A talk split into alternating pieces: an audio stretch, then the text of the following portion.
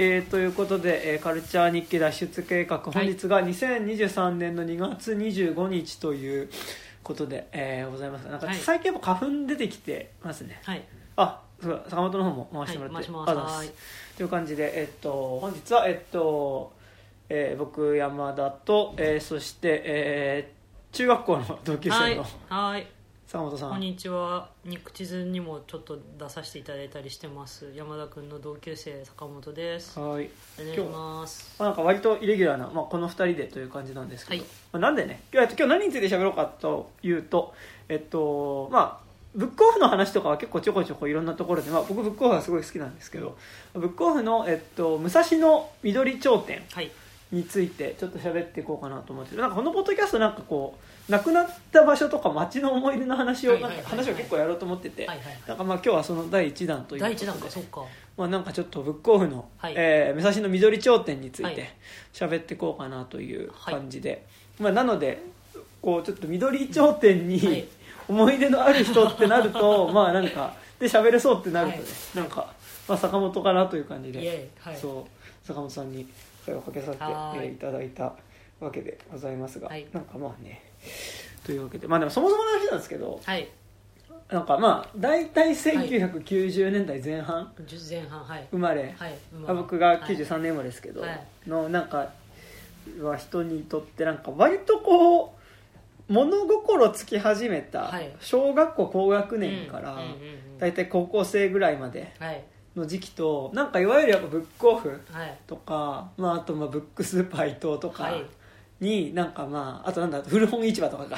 古本市場そうね。はい。とかはいはい。のなんかその新古書店いわゆる新古書店っていうそのいわゆる古本屋ではあるけど、うん。その昔のその古い本のなんかこう気象本とかを高く売ったりとかするっていうよりはあ。なんかその新刊本を極力早く中古として売ってもらって、うんうんうん。あのちょっとだけ新刊本から値段安くししましたよっていうので売ってるタイプの古本屋さんのがなんか一番元気だった時期が割となんか重なってるなっていうふうに結構個人的には思っていて。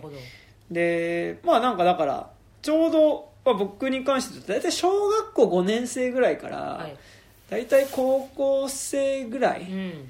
までにかけてなんかめちゃくちゃ本当ブックオフ行ってたなっていうはい。記憶がはいあり、うん。でなんかそれとこうなんかブッ、まあ、まあ今回はブックオフの話なんでブックオフなんですけど、はい。なんかまあブックオフに行ってそこで立ち読みしたりとか、はい。漫画を買うっていうことと、なんか自分でこう意識的にうん。なんかこうカルチャーを選んで摂取していくっていうことがなんか割と同時進行だったなというかなんか自分がカルチャーを摂取する場所うん。として、なんかやっぱ新古書店およびブックオフっていうところが、うん。なんかこういろんなところにあったっていうことが、結構まあなんか自分にとって影響でかかったなっていうのがあはいり、まあなんかその中でもやっぱりこうわかんないけど結構俺ホームブックオフっていう感覚があって なるほど。ホームブックオフ。なんか僕は結構いろんなところに行くたんびに、うん。それぞれの街にあるブックオフとか行ってたやっしてしまうよね。そうあと中学生とか小学校高学年の頃なんか結構うん。ブックオフ巡りと称して、自転車に乗っていろんなブックオフに行って、まあその、まあ、極力安くうん。漫画を揃えるっていうことをやっていたので、ああの値段を比べてこっちの店の方が安かったみたいな。そうそうそうそう。あの基本的に100円コーナーだけを見て、あーああの100円コーナーだけを見てたんだ。そうそう。で漫画をあの極力全巻はいはいはい。100円で揃えるっていう、いまだにやってるでしょそれ。いやでもねもうさすがにやんなくなった。そうないまだにそんな感じなんじゃないのだって。その時間があったらは なんかもう普通に買うわっていそう感じになったから。結構さそれやるとさ例えば A という店と B という店が近くにあって、はいはい。A で500円で売ってた私100円コーナーオンリーじゃなかったけどはいはい。例えばアルバムが1000円で売ってて、はいはい。で次の店行ったらえーっと1200円で売ってたとすると、A に戻るかその B で買っちゃうかみたいなはいはいはい。のが起きるじゃん、はいはいその場合はあれなの？その戻る戻る。戻るうん、あ戻るんだかそのねルルートがあってだからこ個人的にはほ黄金時代はまず緑頂点スタートに緑頂点から、あっちの武蔵境の小金井の間にあるブックオフ。え小金井との間ってどこだ？なんかねえっとあっち何って今もそこはあるんだけどえどこだっけ？あのまあ境武蔵境のちょっと裏らへんの方にあの1階が駐車場になってて。ああ分かった分かった分かった分かった。あの昔ユニクロだったとこだ。あそうそうそうそうそう。はいはいはいはいはいあそあそあそこまであんの？そう。ええまずグリーンパーク見てすごい。そこの武蔵境の方のブックオフ見て。それだけでまず結構距離あるじゃん。だってでそっから今度花子金井の方にのブックオフに行っはいて、はいはいはい。で最終的に、えっとね、とこ東村山かそんな行くの？なとかの方のブックオフまで行って、はいはでそこで全部一応価格を全部見とるわけ。はい。でそっから東村山からで戻ってくる。一番安かったやつを買って買いながら戻ってくるっていうのが そう。でまあだからだから それでやるのが結構そのうん。やっぱ例えば「うん。ハンターハンター」とかに関して言うとやっぱりその100円コーナーにもあるしし250円コーナーにも同じコミックがあるはいあるねあるね。だからその100円コーナーで極力全部揃えたいっていう時にその買い方をしてまあ、戻戻りながら買っていくっていう買い方をしてやってた時期があるんですけどだからなんかそのなんかアウェイのブックオフとホームのブックオフっていう感覚があそれはある。それはあるでも。でなんか俺にとってホームのブックオフはやっぱ武蔵野緑町店はいはいはいだったのね。はいはいはいだからなんか今日本当その武蔵野緑町店の話したいなってあるんですけど、でそうなんかでもやっぱりその自分らが多分その物心つき始めた多分2000年代前半ぐらいはいから半ばにかけて、で多分一番ブックオフがまあだから2000年代だよねだからその2000年代そうね。2000年代ってなんか本当新興商店元気だった時期だとあ思っててなんか住んでた武蔵野市だけでも、まあ、まずまあ今日話したいブックオフ緑町店と、あとなんか個人的に勝手な感覚として、はいはい。ブックオフより若干おしゃれな感じうん。がしていたブックスーパーとおしゃれだったのブスブス。ねおしゃれってなんか大判なんかねもうちょっとちゃんとセレクトされてる感じがあったの。店舗にもいるのかもしれないけど、はいはいはい。なんかね武蔵野市の今なんかねビビ堂っていうねいかにもうさんくさいねあのーなんか美容クリーム。ああるねあるね。水の天使売ってるとこだ。はい。ちょっとなんかね言っちゃ悪いけどちょっとこうマルチマルチ味あるるよね。あのーネズミ味がする、ね、ネズミ味あるね。あのお店。はいはい。があった場所にそっかあそこがブブス行って。ックスーパーと略してブスイ。はいあの別にブスイブスイって言って言いはなんか僕結構ブスイって言ってるんですけど、はい。ブスイって略称は多分ねあの同級生の愛くん。愛くんが。愛島くん。相島くんが。相島くんがなんかブスイブスイって言っててなんかそっから俺もブスイブスイって言うようになったえんですけど。ブックスーパー伊藤さんは他にもお店あったの？これ私緑町にあったのしか知らないんだけど。でもねあの恋学部の方にもあったりしてあそうなんだ。で恋学部の方があのもうちょっと後まであった。へえちそう。ょっと調べちゃおう。へえそうなんだ。ブスイですね。そう。でなんかなんとなくちょっとブスイの方が少しおおしゃれな感じがしていた、まあおしゃれっていうかなんかその大判コミックとかをちゃんとなんか面出ししておいたりしてた感じがしたブスイとあとまあ新古書店では厳密ではないのかもしれないけどブックステーションっていう、はいはい。あのーだからブックステーションすごい不思議な場所で多分もともとホテルだったところがマンションになったほ建物があの図書館の近くにあっはい。でそこの地下になんかやたらちょっとこうすごい天井が高いやああそこか。分かった。分かった分かった。地下だったとこね。そう。はいはいはいはいあれブッはいクステーション。ブックステーション。はい。広かったとこだ。そう、はいとか、はいはい。あと武蔵境の駅前もなんか確かにゴリラのマスコットキャラクターが描かれてた新古書店。今多分ローソンになってるんだけど。ローソンかえっと餃子のダンダダイになってるんだけど、うん。があって、ああったかもあったかも。なんかやっぱすごい新古書店って元気だったなっていう感じが。ブックステーション今めっちゃ思い出したわ。はい。なんかね建物的にはブックステーションめちゃくちゃ好きで、うん。なんでかっていうとなんか本棚がすごい高くて。でかかったよねなんかね。なんかねあうん。のーなんだろう。ちょっとねあの迫力があった迫力あっうん。たしなんか雑然としてて結構あそこ好きだった。そう。でね、ん。なんかお客さん本当全然いなくてあそこ、はいはいはいはいはい。なんかすごいなんかこう高い本棚のの中をちょっとこう一人でテクテクと歩いてるってはいいうのが、はいはい倉庫みたいだったよね。そう。なんかね迷子になりそうな感じでそこすごい好きだったんですけど。はいはいはいはいはい普通に僕はあそこでなんかあれですね。なんかこう本当にそういう第第二次成長期初めの時になんかはい。相武咲の写真集とか見たりしました。ありそ相武咲の写真集とかなんかそこで読んだりしてましたなるほどね。そう。っていうのがなんかあってなんかやっはいはい。ぱ結構新古書店元気だったなって思ってて、はいはい。まあなんかやっぱでもそのやっぱ新古書店のやっぱ何がいいってやっぱ基本的にやっぱお金なくても、うん。そこ行けば漫画とか本が読み放題。立ち読みができるあの封の開いた状態の商品が見れるっていうのはそいいですよね。立ち読みができたっていうのがまあまず一番でかくて、ん。でさっきも言ったけどやっぱそのそれってやっぱこう親から与えられたものじゃない親から与えられたりとか、うん。なんか親となん漫画家にしてもさなんかこう親と一緒にどっか行った時に買ってもらうとか、親と一緒に本屋行った時に買ってもらうとはいかなんかその親の目がなんかそれまでって通ってた。検閲を通らずにそうそう。買える。でなんか親から与えられたものじゃなくて、うんこう自分でこうカルチャーだったり娯楽をこう摂取する時の、はい。やっぱりお金まあ立ち読みって厳密にはいい声じゃないんだけど、まあそのでもそれができる場所だったからなんかそれがすごい入り口になってたなっていうふうにうん思ってて、うん。なんかやっぱり自分にとってはやっぱなんかこう最初やっぱ最初読んでた漫画って多分コロコロコミックはいの漫画で、でコロコロコミックの単行本なんかテントウムシコミックスの漫画、はい。なんか多分最初に親に買ってもらった漫画多分コロッケああ私デンジャラス爺さんかもしれない。ああでもやっぱテントウムシコミックでしょ、うん。うんだからやっぱ貸本学先生の先生のね。コロッケだったんですけど、でコロッケはね最初単行本が1巻出た時に特典がペンケースで組み立て式の。組み立て式。そう。へなんかそのプラスチックのなんかこう一枚板みたいなものなんだけど、それを組み立てると、まあ、そのペンケースになるよみたいなー。ペンケースがついてて、ね。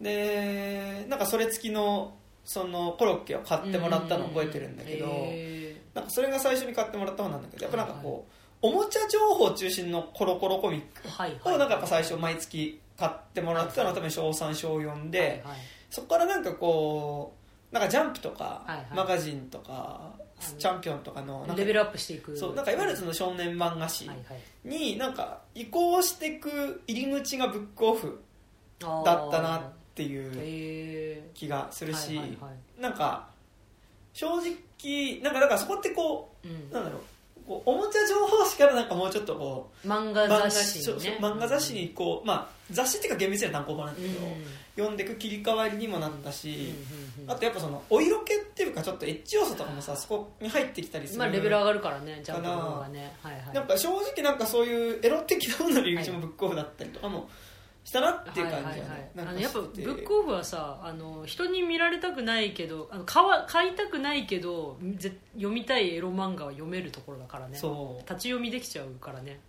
なんかだから多分俺の世代でいうと多う分プリティフェイスとかいちご100%ちょっと後だと To LOVEるとか。 To LOVEる、はいはいはいなんか To LOVEるそうだね。でもなんか一応俺は100なんだけど、はいはいはいはい。はい100とあとなんだろう。あとゲットバッカーズっていう漫画はいはいはいはいはいのちょこちょこ間にあるお色気シーンはいはいはいはいはい。だったりするんだけど、ヌーベイとかもそのそうヌ時はあーるよね。いやヌーベはなんかさ結構いやこれダメだろっていう時結構ダメだからね。だしダメなんかだからねヌーベの作者その後、ヌーベ終わってなんかビジネスジャンプだったかなんか、その青年向けのジャンプの方でそのお色気版ヌーベみたいな。はいはいはいはい。伊豆名ちゃんとゆきめちゃんそう。そうそうそうはい。霊媒師伊豆中はいはいはいでやってたから、なんかまあそれはやりたかったんだなみたいねな、感じであるんだけどそうそう。っていうのがなんかやっぱなんていうかブックオフ全体っていうのはありつつ、まあ、なんかちょっと今日は本当そんな中でもうえっと押村区もだいぶ前に亡くなってしまったブックオフ緑頂点の話はをしていこうかなという感じなんですけど、はい。ちょっとまあ最初普通にブックオフ緑頂点自体の話はい。をしていこうと思うんはいですが、はい。なんかなんとなくブックオフってはい。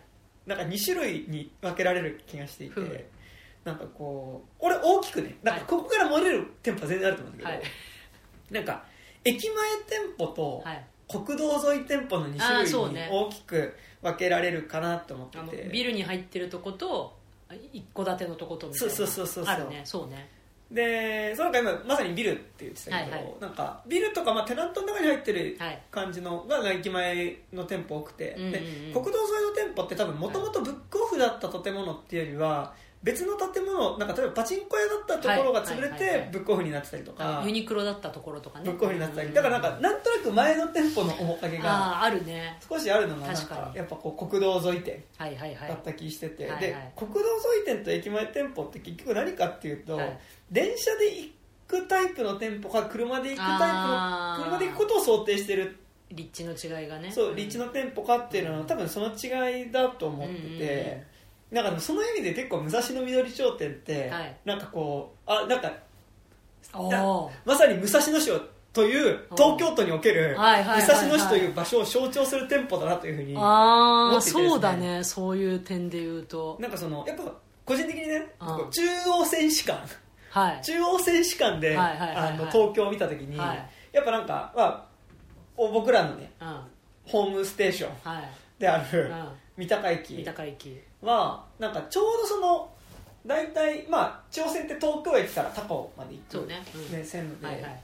なんかそののいわゆる23区の、はい。ザ・東京っていうバイブスがある、はい。なんかシティの方と、はい。はいなんか高尾の方の、はい。やっぱカントリーサイドがある時になんかちょうどあの吉祥寺までがそのギリギリなんかそのシティの感じっていうか、まあ、あの杉並区で東京03は終わるからね。そう。そこからは市だからね。し区じゃなくて、ね、明確にそのなんかそのうん。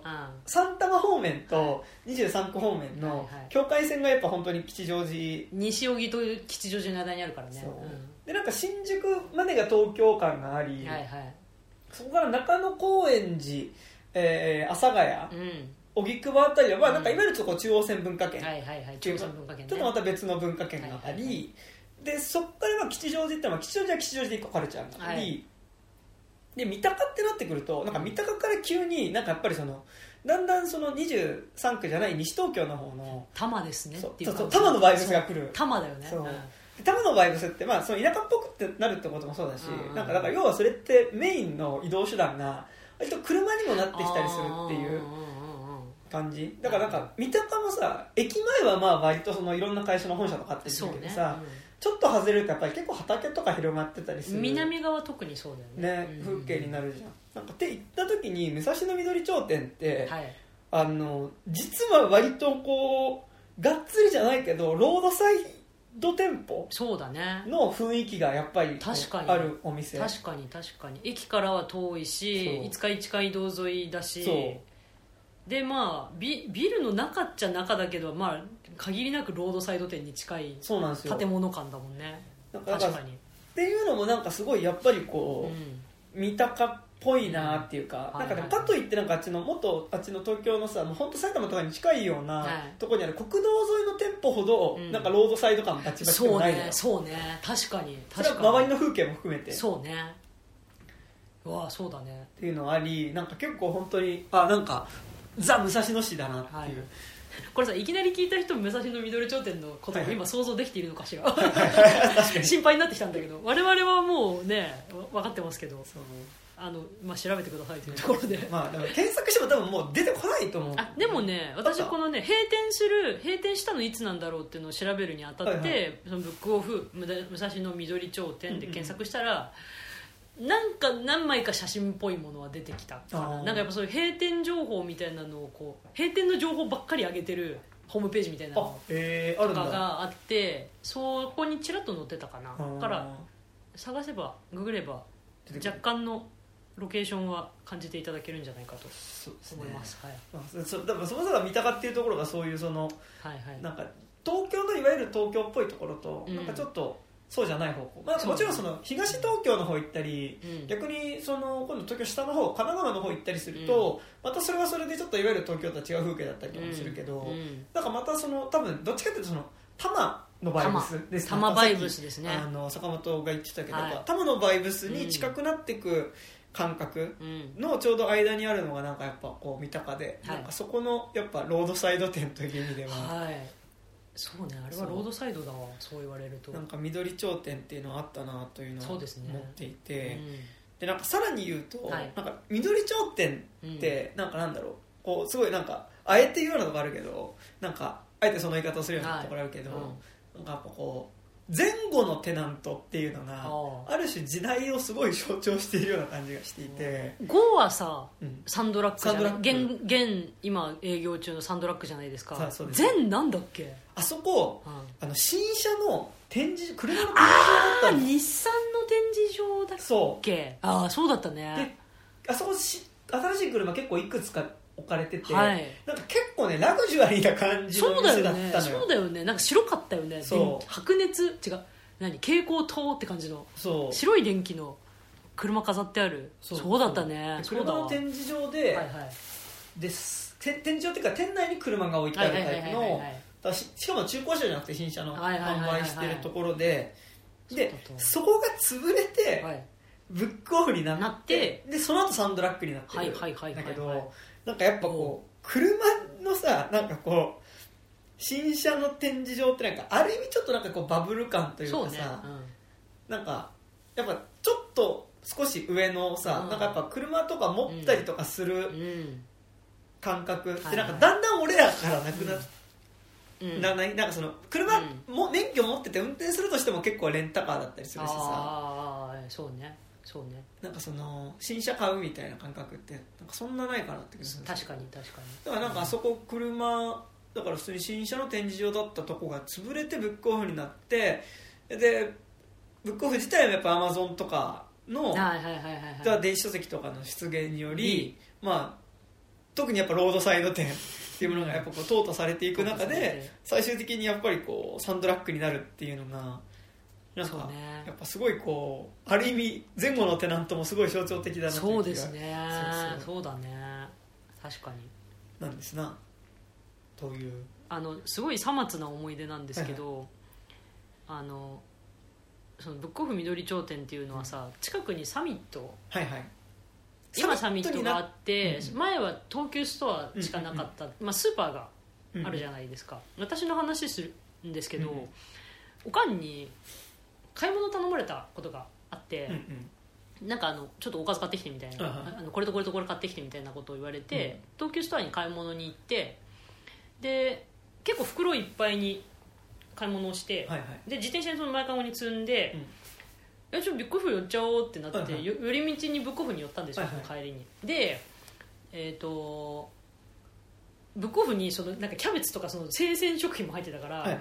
持って入るの嫌で、うんうんうんじゃあもう置いてっちゃおうと思って、前の駐輪場に車、はいあの自転車止めて、うん。前かごにそのまんまボーンと袋置いたまん。ま、ふ店に入り、うん。でまあ、そこそこ見て、うん。まあ、何も買わないで帰ってきたと思うんだけど、で駐輪場にあの自転車取りに行ったら、前かごの、あのースーパーの袋の中の一番上に乗せてたはずのよなんかね梨買ったのよ確か、うんうんうん。梨だけなくて、うんうわ取られたと思って。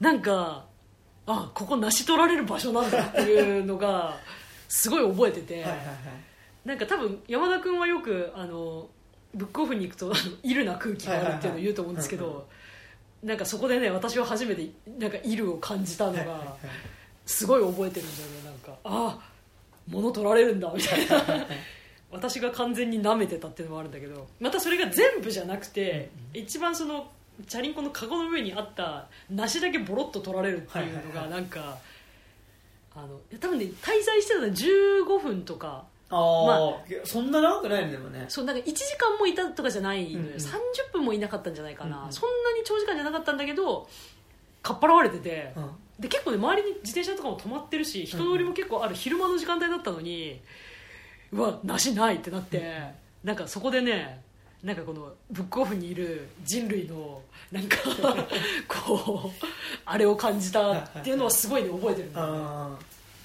あこういう場所なんだなブックオフというのはみたいな。あ一つ洗礼を受けた記憶ですねそれは。いや全然いいとこなんですけどねうんうん。緑町はね。緑町自体は平和なんですけど、うんそうだから緑町ってのもなんか結構やっぱ不思議な場所不思議な場所っていうかなんかその、うんアクセスでいうとさ、はいはいはい。やっぱそのまあ近くにあと結構市役所があって、はいはいはい。でそその横にやっぱその緑町の団地ってすごい大きいあ大きいね大きいね。大きい団地があって、うんでそこの団地の人用に、まあ、団地の人とかその団地が結構いろんな人すん結構大きいから、うん。でそこのこう人たちが買い物に来るようにグリーンパーク商店街っていう商店街があり、うんでそれの向かいにスーパーマーケットがあるっていう。でもなんかその駅からはあのアクセス悪いけどなんか商店街がそこに1個あって、はいはいはい。団地と商店街があるっていう、はいはいはいはい。ちょっとこうそういう立地なんですよね。うん。で、まあ、そこにあるそのブックオフが緑町店なんですけど、はいはい。まあ、なんかここからなんか今日は基本的にそのブックオフ緑町店の思い出とか、はい。そこで読んだ漫画の話とかを、はいはい。まあ、していけたらなというふうに思うんですけど、まあなんかここのブックオフ緑町店を語る上でやっぱりこう欠かせないことというのはですね、はい。やっぱり隣がバーミヤンだったっていうことは はい。結構やっぱりこう欠かせないおことな気はするんですよ、ね、バーミンヤンは現役だからね車やブックオフサンドラッグと来てもまだ頑張ってるからそう。誇らしいですよねだから隣の店舗が変わるけど、バーミヤンは変わらずにバーミヤンでやり続けてるというのがバーミヤンすごいよね。そうていうのがあるんですけどうん。やっぱなんか僕ついでにうん。バーミヤンは、まあ、バーミヤンってねあの、うん。中華系のファミレスはい。ですけど、はい。あのまああれ要はスカイラークグループの中あの中華系のファミレスはいじゃないですか、そうですね。まあここで重要なのはやっぱ武蔵野市という町がですねあー。スカイラークグループの城下町であるという城下ですね。こともね結構重要で、うんうんうん。うんあのスカイラークの本社があり、はい。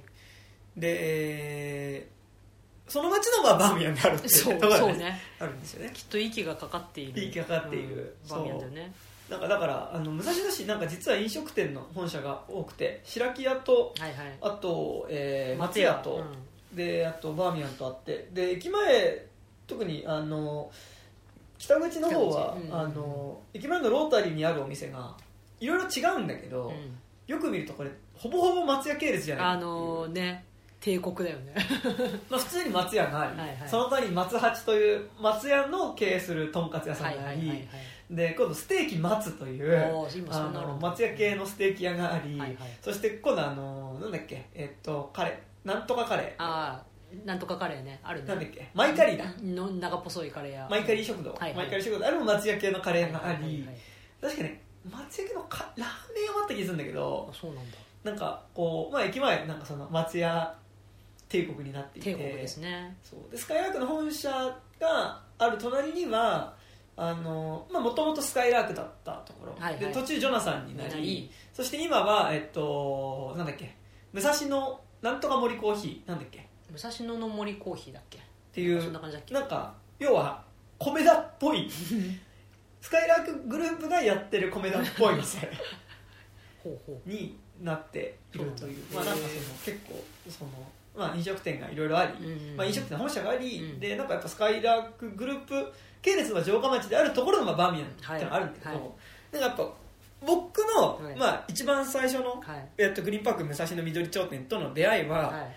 出会いはというかやっぱ最初の接し方はまずその家族でバーミヤンにはい。自転車に乗って食事しに行っああはいではいはい。てでバーミヤンで食事した後に、うん。隣のブックオフにって、はい。一冊だけ好きな漫画買っていいよっていうので買ってもらって帰るっていうのがなん習か慣としてあったあった。でそれが多分小学校23年とか低学年の頃。頃だからその時結構多分ねなんか言ってブックオフ行ってたけど、その家族親と一緒に行ってるから中で立ち読みするとかっていうことはあんまりしてなくて、なんか一緒にこうコーナー見て、はいはい。なんかどれ欲しいみたいなの買うみたいな感じだったんだけど、どだからその時は多分なんでそのジャンプ系の漫画とかは全然見てなくて、多分ねあのサイボーグクロちゃんとか、はいはいはいはい。ボンボンですね。そうあとポプラ社で出したあのハニ太郎っていうねあの埴輪のなんかこだ宇宙人みたいなのはあがなんか目からビームを出してそのビームを浴びるとこんにゃくになっちゃう。ビームを浴びた人あら。はこんにゃくになっちゃうっていうへなんかまあそういう漫画があってですね、はいはい。ハニ太郎とかクロちゃんとかを多分その時に買ってもらっへ出たかなっていうのがなんか割と最初のファーストブックオフなんかファーストブックオフの覚えら結構バーミヤンとセット。あー。我が家はそれでいうと私は山田君よりバーミヤンあブックオフ緑町店に近い立地だったので、はいはいはい。歩いてバーミヤンに行って、はいはいはい。でバーミヤンであの待ってる。入店を待ってる間に、うん。私と父親はブックオフに行くっておかんは待ってるっていうはいはいはい流れでしたね、うんうんうんうん。なんかだからやっぱ結構隣バーミヤンっていうのは多分いまだにあそこの店舗においては多分そこの共存というか、あもうもうブックオフじゃなくなっちゃったけど、うんうんうん。だから会った時は多分結構そのブバーミヤン行ったついでにブックオフっていうのは結構あった。あるだろうね、そうかも。なんか今そう言われるとバーミヤン食べた後にあそこでプラプラしたのなんか思い出してきたな。そうっうんはいはい。ていうのがなんかやっぱ結構セットでありなんかでもそれってすごいロロードサイド的なあ過ごし方だなっていう。ラーメン屋、まあ、中華屋とセットっていうね。家族でファミレス行って、で帰りにブックオフはいはい。寄って帰るみたいなのって、はいなんかなんだろう。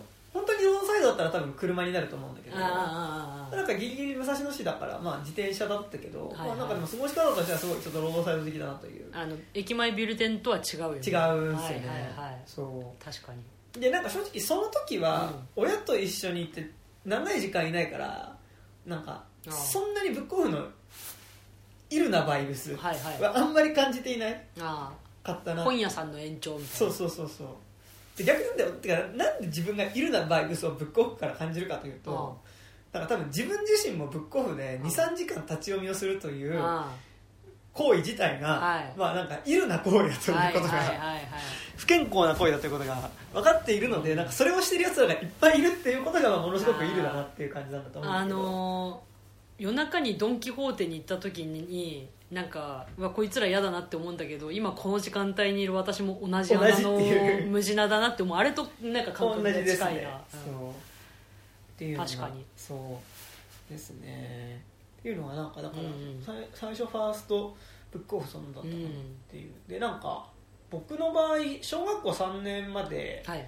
なんか学校行ってその後学童クラブはいはい。であの要は小学校行って授業終わって、うん。その後だいたい夕方の5時6時まで、そのまあ預かってくれるはい放課後保保育じゃないけど、うんうん。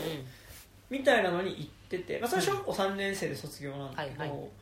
からなんかその学校終わった後に自分でなんかこう公園とかに行ってうん。遊んだりとか校庭開放で遊んだりとかっていう、はいはなんかなんだろうこう自主的に遊ぶみたいなうん。で大人の目がないところで子供だけで遊ぶみたいなのがうんうんうん。なんか小学校4年になるまでなくてあだからそれまで結構その学童クラブだから学校学童クラブ家っていうののほぼサイクルだったんだけど、うんうんうんで小4になって学童卒業してから、うん。なんかじゃあ放課後じゃあ好きに遊んでって言われて遊ぶようになったって感じ、よく覚えてんね、うん。そうそうそう。でなんかだから結構高学年になってからなんかちゃんとブックオフに行くようになったかなっていう感じが。えー。小学校の時ブックオフ行ったかな、してて、うん。そう。でなんかやっぱで学童クラブ卒業するとやっぱ一人でだったりあるいはこう友達と公園で遊ぶようにはいはい、なる、うん、でなんかやっぱ学童卒業してからの遊び方の選択肢として、うん。まあ、なんか基本的にまあえっと僕と坂本は同じ武蔵野市だけど、はい。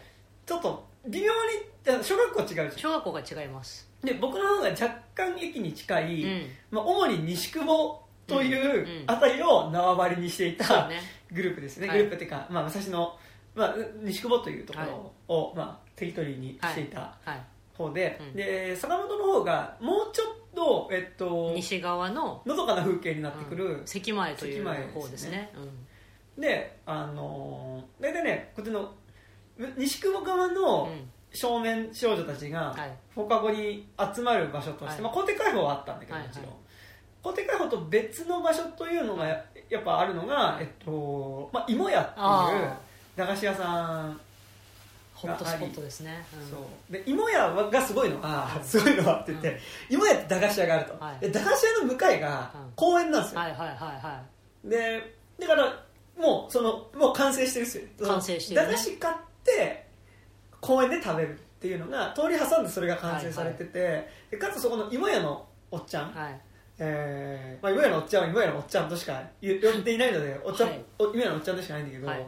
芋屋のおっちゃんはほぼなんかそこの公園のなんかをで遊んでる子を見てる大人みたいな感じだったのほぼ。なんかでも本当なんかそ偉いなと思ってそうね。芋屋のおっちゃん、うん。だからなんかこうそこに遊びに来てる子とかと一緒にバドミントンしたりとか,、なんか怪我してる子いたら大丈夫みたいな感じで声かけたり遊んでくれるんだすごいね。へしたりなんかちょっと危ない遊び方してたら注意したりとか、えはいはい。しつつ駄菓子売ってるほおっちゃんだった素敵やん、うん。でで、まあ、そこで今やと、まあ、あと2丁目公園っていうのがあって、はいはい。その向かいにある、うん。で大体僕らは学校終わって校庭カフェじゃない時は大体2丁目公園に集まって、でそっから2丁目公園で遊ぶおどっか別の公園行って遊ぶ、うんで第3の選択肢としてあったのがブックオフに行くだった結構。あったんだ。へで結構友達とブックオフに行って立ち読みするみたいなのがなんかだから結構その小学校4年から一人で放課後一人でっていうかその自分たちで放課後遊ぶ大人の目なく遊ぶようになったっていう時えのうん。行き場所の一つとして結構やっぱそのブックオフ緑頂点っていうのはすごいあった。じゃあ山田はあれなんだ。最初あの友達と行くブックオフだったんだそうそうそうそうそうあそうだそれこそ相島君とか相島君とかね。あとあの S, S 木君あエスキ君とかね。はいはいはい、はい、エスキ君とかと行ったりしてました、なるほど。ねそれはあれなの？お金持っていくわけではなくて、はい。はいもう立ち読み目当てガキンチョが来たなっていう感じ？いやだからそこがえっとあり、うん。えっとねなんかあのーなんかやっぱさ家族で行った時さっき言ったように長居できないから、はいはいなんかそれで立ち読みってしなかったんだけど、はいはい。あとなんかあとやっぱ親の目気にして読めない漫画とか結構ある、うんうんうんそれこそ「ゲットバッカス」とかは、はいはい。もちろんなんかその、まあ、バトル漫画としても好きだったけど、あの結構やっぱお色気シーンとかあるし、はいはい。背後注意だからね。そう。で結構あの血とかも出るしね。ああそう。あとうちは結構なんかあの GTO とかも読んじゃダメって感じでだだったのでうんうんちょっと下品だし、はいはい。エッチだし、はいはいはい。だから GTO とかもやっぱ親と言ってる時読めなかったりしたし、だからなんかあので読めないのあったんだけどやっぱ友達とかと行くようになって、読むものの幅もそうね広がるし。友達と行くからわーわー言いながらなんかノリで触れる漫画もあるからね。そうそうそうそう。でなんかそこで読むようになりはい。なんだけど、えっと、俺はなんかブックオフに関しては、漫画集めてた漫画は買ってたけど、漫画はその当時だね。小学校45年の時って、漫画も読んでたけど同時にラノベ読み始めた時期あででなんかラノベは立ち読みしたくなかったのね。なんか小説だし。そうね。でそんなにその立ち読みで関数も進まないから。確かに。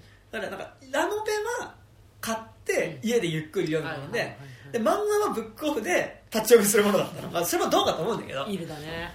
うんでだからブックオフ行ってまず最初にラノベのコーナー見て欲しかったラノベあったら買う。おででも週 1, 冊ぐらい買ってたのかな、はいでそれ以外はまた立ち読みするみたいな感じで過ごしてて、そう。でなんかだから当時はなんかラノベで言うとえっとねなんか俺はまず、まあ、ラノベの入り口が「昨日の旅」だったから「まあ昨日の旅」とうん。渋沢栄一の「昨日の旅」シリーズと、あとはあの成田凌吾っていう人の「バッカーノ」っていうあああ名の前は聞いたことあるな。あの不死の酒を飲んだうん。科学者たちが。不老不死になるんだけうんど、死ぬになんか一つこう能力があってなんか不老不死なんだけどその不老不死になった人同士で相手の頭の上にどっちかが手を置いて、食べたいっていうふうに思うとおその相手を吸収できる。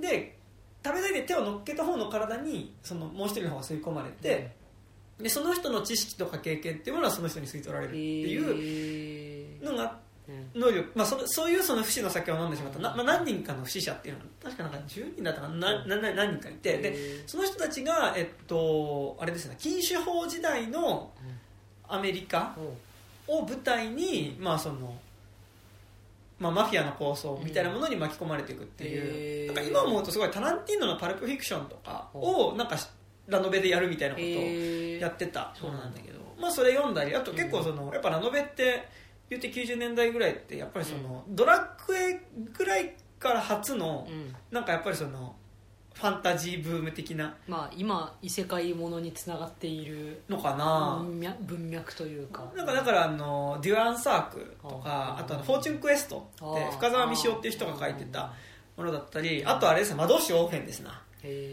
へ魔導士オーフェン知らん？ーちょっとあまりラノベに造詣が深くなくてすいませんでした。あれですね。赤い鉢巻きの革ジャンの革ジャンっていうか革ジャケットの男の人が出てくる。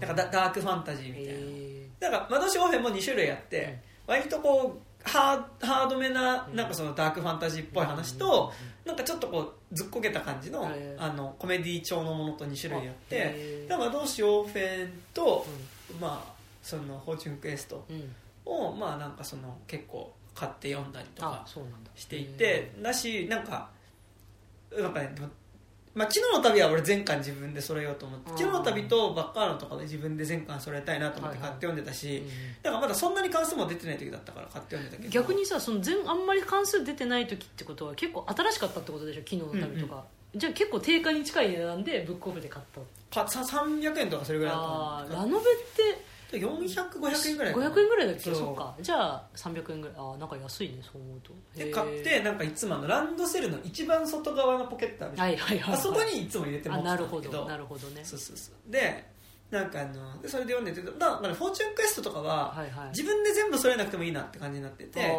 らそれはそれこそ相島君とかエスキ君がねうん。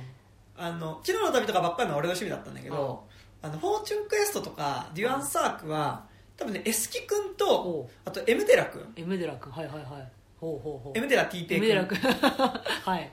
エムデラ君が割と最初そのフォーチュンクエストとか読んでてああいいね。友達と行っていいね、うんべ別々にっていういいですね。でなんかそのラノベ？なんかさそのじ小学校で結構その読書まあの時間みたいなのあるじゃん。奨励されるからね、うん。その読書みたいな。でなんかじゃあ何を持っていった時に、うん。なんかでも小説だけど漫画っぽい感じがするはいはいはいはい。ものっていうのでラノベ結構おやべえみたいな。これなんか漫画っぽいじゃんみたはいいな、はいはいはいなんか朝読書の時間に漫画っぽいもの読めるじゃんみたいな。はいはいはいはい。ので結構なんかそのやっぱエスキ君ととエムデラ君はいはいはい。がなんかやっぱ最初フォーチュンクエストを持ってきた時に結構衝撃があり、へでなんかでなんかラノベとか、まあ、でうんそこら辺フォーチュンクエストとかはなんか結構もうその時点で巻数が出てて、ーはいはいはいはい私なんかもう一冊100円とかでも買えたりする。あー。だからなんかそのデュアンサークっていうのが、フォーチュンクエストの前の時代の話だったかな、んかそのちょっとスピンオフみたいな話だね、へーそうなんだ。だからもうもうスピンオフ出てるぐらいある程度のフォーチュンクエストとか話出てて。でなんかそのフォーチュンクエストはなんかじゃあ俺ここからここの関数買うわとかなんかあこの間まだ持ってなかったので買ってなんか割と回し読みみたいな感じでそそれいいね。読んでてなんか当時割となんか俺が通ってた方の小学校、はいはいはい。で俺と坂本小学校は違うし、はい。俺が通ったの小学校ではラノベ勢かデルトラクエスト勢でああ結構その朝読書の時間になんか割と読む派閥が分かれてて。なるほどね。そこで派閥が分かれてるのもすごいしょうもないんだけど なんかもうもういい加減ゾロリとかじゃねえぜみたいな。なるほどね。ゾロリじゃねえぜみたいにな時になんか読むものとしてはいはいはい。そう結構なんかそんな感じにダレンシャンはもうちょっと後か。ダレンシャン読んでる子は読んででもだってポッターとかも読んでたからハリー・ポッターーもそのぐらいだよね。そうそうそうそう。ポッターでもねポッター俺小ポッターポッターって言うんですか山田君は。ポッターえポッターじゃない？ハリー・ポハリーポッッターじゃないのハリー・ポッターかハリー・ポッターじゃないのポッターポッターって言うとさ先生みたいなポッター。みたいなポッターは俺でも小まあこれ学童でポッター読んでた記憶あるから。ハリー・ポッター5年生とかだよね確かね。えでも俺 3, 3年ぐらいの時読んでてかそんぐらいか。で、2000年ぐらいに映画やったんだっけ？そう。でなんかほらあれ毎年一冊のペースで出てたからえそうね翻訳が。そうね。そうそうそうそうそう。だね「ハリー・ポッター」読んだ後にダレン・シャン読んでたかな。ああそう。うん。だからポッター好きだった子がうん。そのまま流れでなんかあいつのポッター系のものを読みたいなで行くのが多分ダレンシャンダレン・とシャンだった、うんうん。読んでたな。ただ逆になんかもうなんかポッター小3とかで読んはいはいはい。でハマっててポッターってなんか笑っちゃうな。なんかよくないんだけどうん。なんかポッター子供っぽいって思ったのかな。子供っぽいって思ったのかうん関数出んの遅えよってなったのでなんか俺多分ねアズカバンぐらいの段階ではいはいはい。ポッター読むのよ。もうちょっとドロップアウトしてて。なんかクリスマスに本買ってもらってたんだけど、はいはい。なんかそれまでは毎年ポッターだったの、え誕生日うんうんとかクリスマスとかあポッターだったんだけど、はいはいはいなんかもうそっから確かラノベに変わってうんてお昨日の旅とかあとあとブギーポップとかもそうか、はいはいはいはい。ブギーポップは笑わないのシリーズとかもなんかそこら辺で買ってもらってハリー・ポッターってさギリ自動小くくりだったからね。そうそうそうそう、ん。それがあるのかもしれないね。でなんかこうプレゼントとして送りた送りやすいみたいな子供にさ、うんうんそこそなんかあの6歳の僕が大人になるまでってリチャード・リンクレーターの映画があって、うんそれがなんか、えっと多分ちょっと下ぐらいの世代なの。はいはいの、まあ、男の子が本当にその毎年数数時間だけ取ってっていうので6歳から、うん。えっと、大学に入る前の夏休みうん。の終わりまでの、うん。その日々を取っていく、うん実際のだからその北の国から景色で同じ役者で取っていくっていう映画があって。それで確かなんかねその主人公の子が小学校の時に、うん。あのープレゼントで、てかプレゼントでっていうかその、うん。あポッターの新刊出るっていうのでみんなで集まってパーティーみたいなやつだからそうなんかだからそういう感じだと思うんだけど。そうそうそうそうそう。でだから結構その話戻ると結構緑頂点はなんか漫画は立ち読みしつつ、うラノベは買うみたいな感じだった最初。ラノベを買いに行く場所だったんだ、坂本としてはどうですか？私はですねその山田君ほど小学校の記憶がなくて、はいはいはい。もうね一番通ってたのは、えっと、私ら92年生まれ、うん。93年生まれなのでえー、と年代で言うと2005年から7年が中学生。うんうんうん。中学の時にめちゃめちゃ行ってたっていう記憶がすごいあって、もう私はあの土曜日の午前中にどブックオフと,、うん。えっと三鷹駅の駅前に先ちょっと前になくなってしまった蔦屋もあったんですけど、はいはいはいはい。ブックオフと蔦屋をはしごするっていうのが、もう土曜日のルーティンだったんですよ、すごい覚えてるんだけど、うんうん。あの当時の一応なんかヒット曲とかそのヒット曲っていうか当時よくブックオフと蔦屋で見たあのジャケットとしてうんうん。は小袋のベスト。足跡の柄がついてる。とかグリーンね。あグリーンね。あと粉雪ね。あレミオロメンね。うん。うん。あたりをすごいそのブックオフと伝えでめちゃめちゃ摂取してたなっていうのはすごい覚えてて、であのちょうど中1で私あのすごいスピッツが好きで、うんうん。で中1では、ま、初めて聞いてそこから CD を一つのアーティストの CD を集めるっていうことを始めたのがスピッツが最初だったんですよ、で新品じゃなくてそのブックオフで買えるっていうそもそもさ中古で商品が買えるっていう概念がないとさ、はいはいブックオフには行かないじゃん,、うんうんうんうん。まずその発見がありあこれってブックオフで買えるんだってその人が伝えだと新品で買わなきゃいけないけど新品で買うかそのレンタルしなきゃいけないあうんうん返さなきゃいけなはいけどブックオフだと1500円ぐらいでアルバムとかが買えるんだっていう。でちょうど1500円、えっと、私がそのスピッツのアルバムを集めようと思った時に、うん。あの中古の相場が大体1500円、はいはい。えっと、新しいやつで2000円みたいな、うんうん。っていうなんかそのあのなんだろう値段のその相場感みたいなのが自分でできてきて、でかつ1500円っていうのがちょうどお小遣いの,、まあ、あの1回のお出かけに使える金額ぐらいの金額としてあったから。あのそれを使ってアルバムを集めていくっていうことを始めたのが、まあ、そのブックオフだったんですよ、でも忘れもしないのが、えっと、スピッツいいなって思ってちょうどスピッツが2回目のベスト版を出したのがちょうどその頃で、えっと2枚組なんですよ、えっと、デビューしてから、えっと、2000年前半ぐらいまでのやつと2000年から2005年ぐらいまでのを集めたサイクルヒットっていうのがちょうど出た頃で、で、えっと、後半の、えっと、方をブックオフで確かあブックオフだっけ？新品だっけ？忘れたけど 買ってすごいよくって。で初回版を買ったから紙ジャケでポスターもついてて、えすごっ。すごいそれがに結構ドキドキして、はいはいはい。であのただちょっと出てから時間が経ってたからあのもう1枚の方のもう初回版っていうのが新品のお店では売ってなくて、うわなんとかしてほしいなって思ってた時にその土曜日の恒例通例のブックオフ巡りをしてたら、はいはい。会った日があってその探している版が、はいはい初回版で、はいはい。うわー初回版があるってなってただその時お金の持ち合わせがなくてだからその早く先に誰かに買われちゃうんじゃないかっていうドキドキをすごい抱えながら1週間ぐらい過ごして、はいはいでそのお金持ち合わせがある時にすっごいドキドキしてその初回版を買いに行って、はいはい。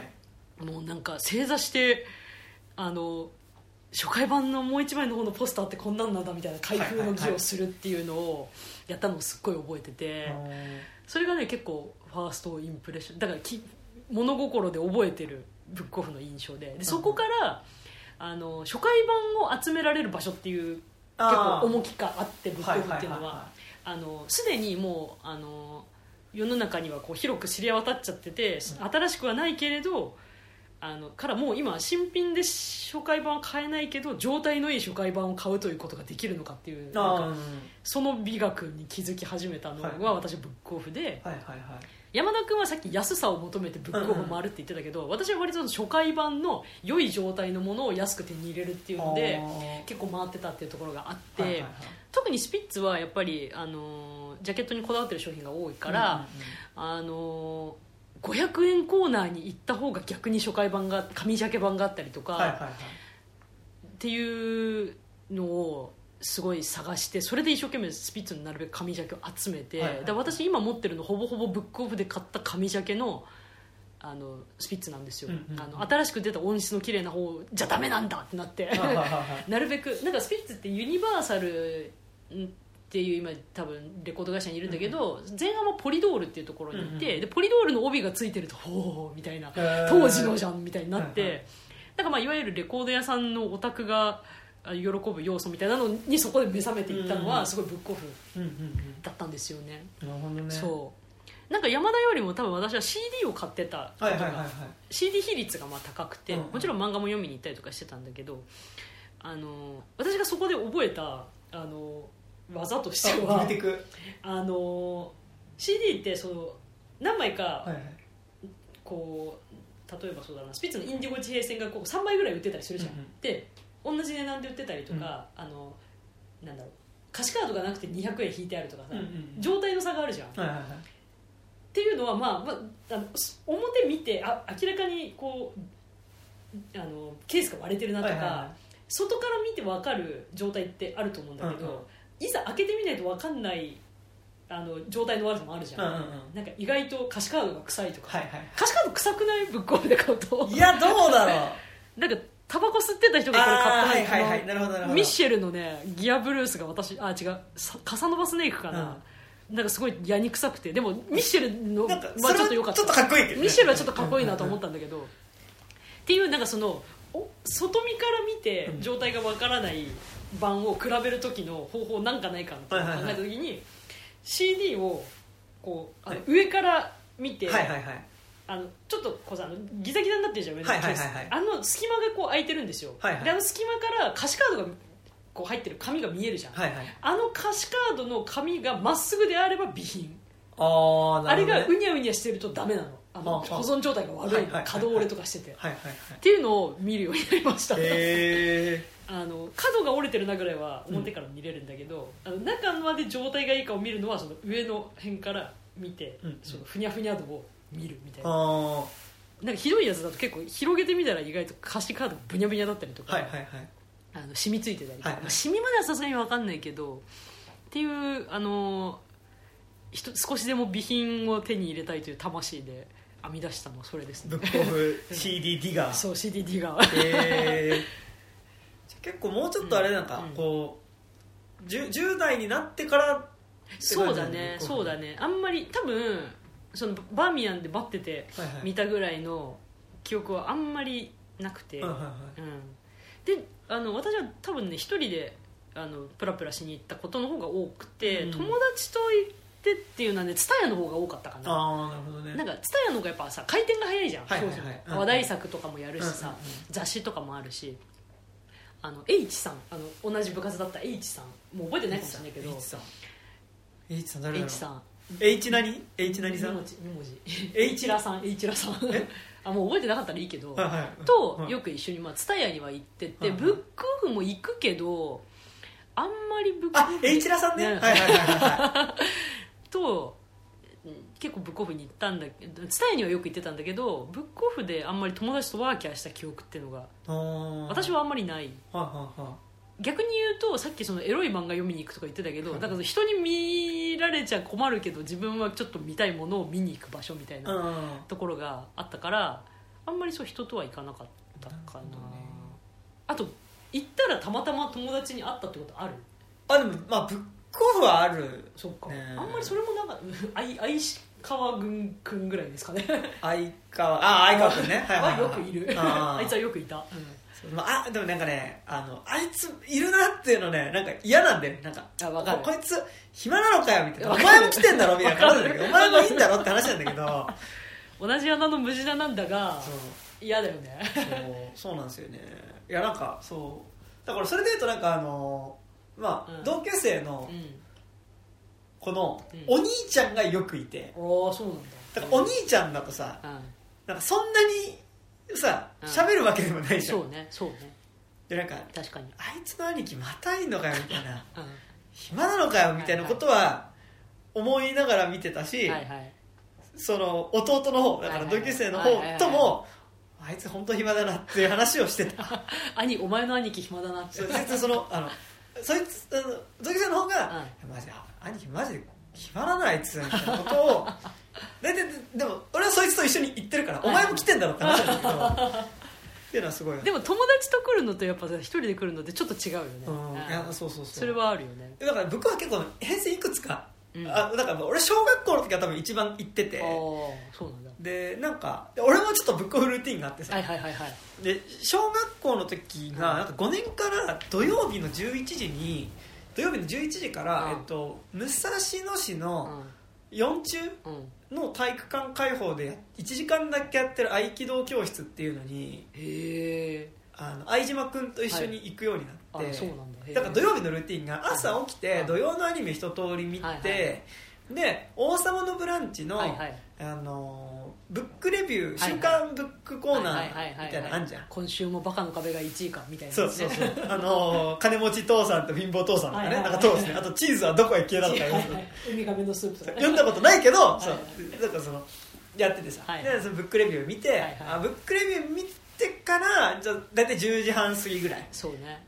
でだからその前なんか知っとことか見てんだけど、はいはいはいはい。で知っとこだからちょっと一通りアニメとか見て、はいで9時半ぐらいから知っとこ見て、はいはい知っとこ、うん。で10時からブランチのだからブックレビューを見の、はいはい。でそこからえっと合気道教室に行って11時から合気道教室やって、はい12時終わってで4中だからさ、はいはい。で帰り道にグリーンパークの方抜けてって、はい。でブックオフ行って、はい。大体1時間ぐらい立ち読みしてでね正午ぐらいからあのみんなが集まる場所が芋屋じゃなくてあの城山公園ってかる？もうちょっと広場っぽい公園ですね。そうはい。そう。だいたい球技するのに適してる公園なんですけど、はいはい金網がありましてね。そうはいそうそうそう、で、まあ、遊具が一切ないあの本当シンプルな公園ですけど。砂利の広場のみっていうね。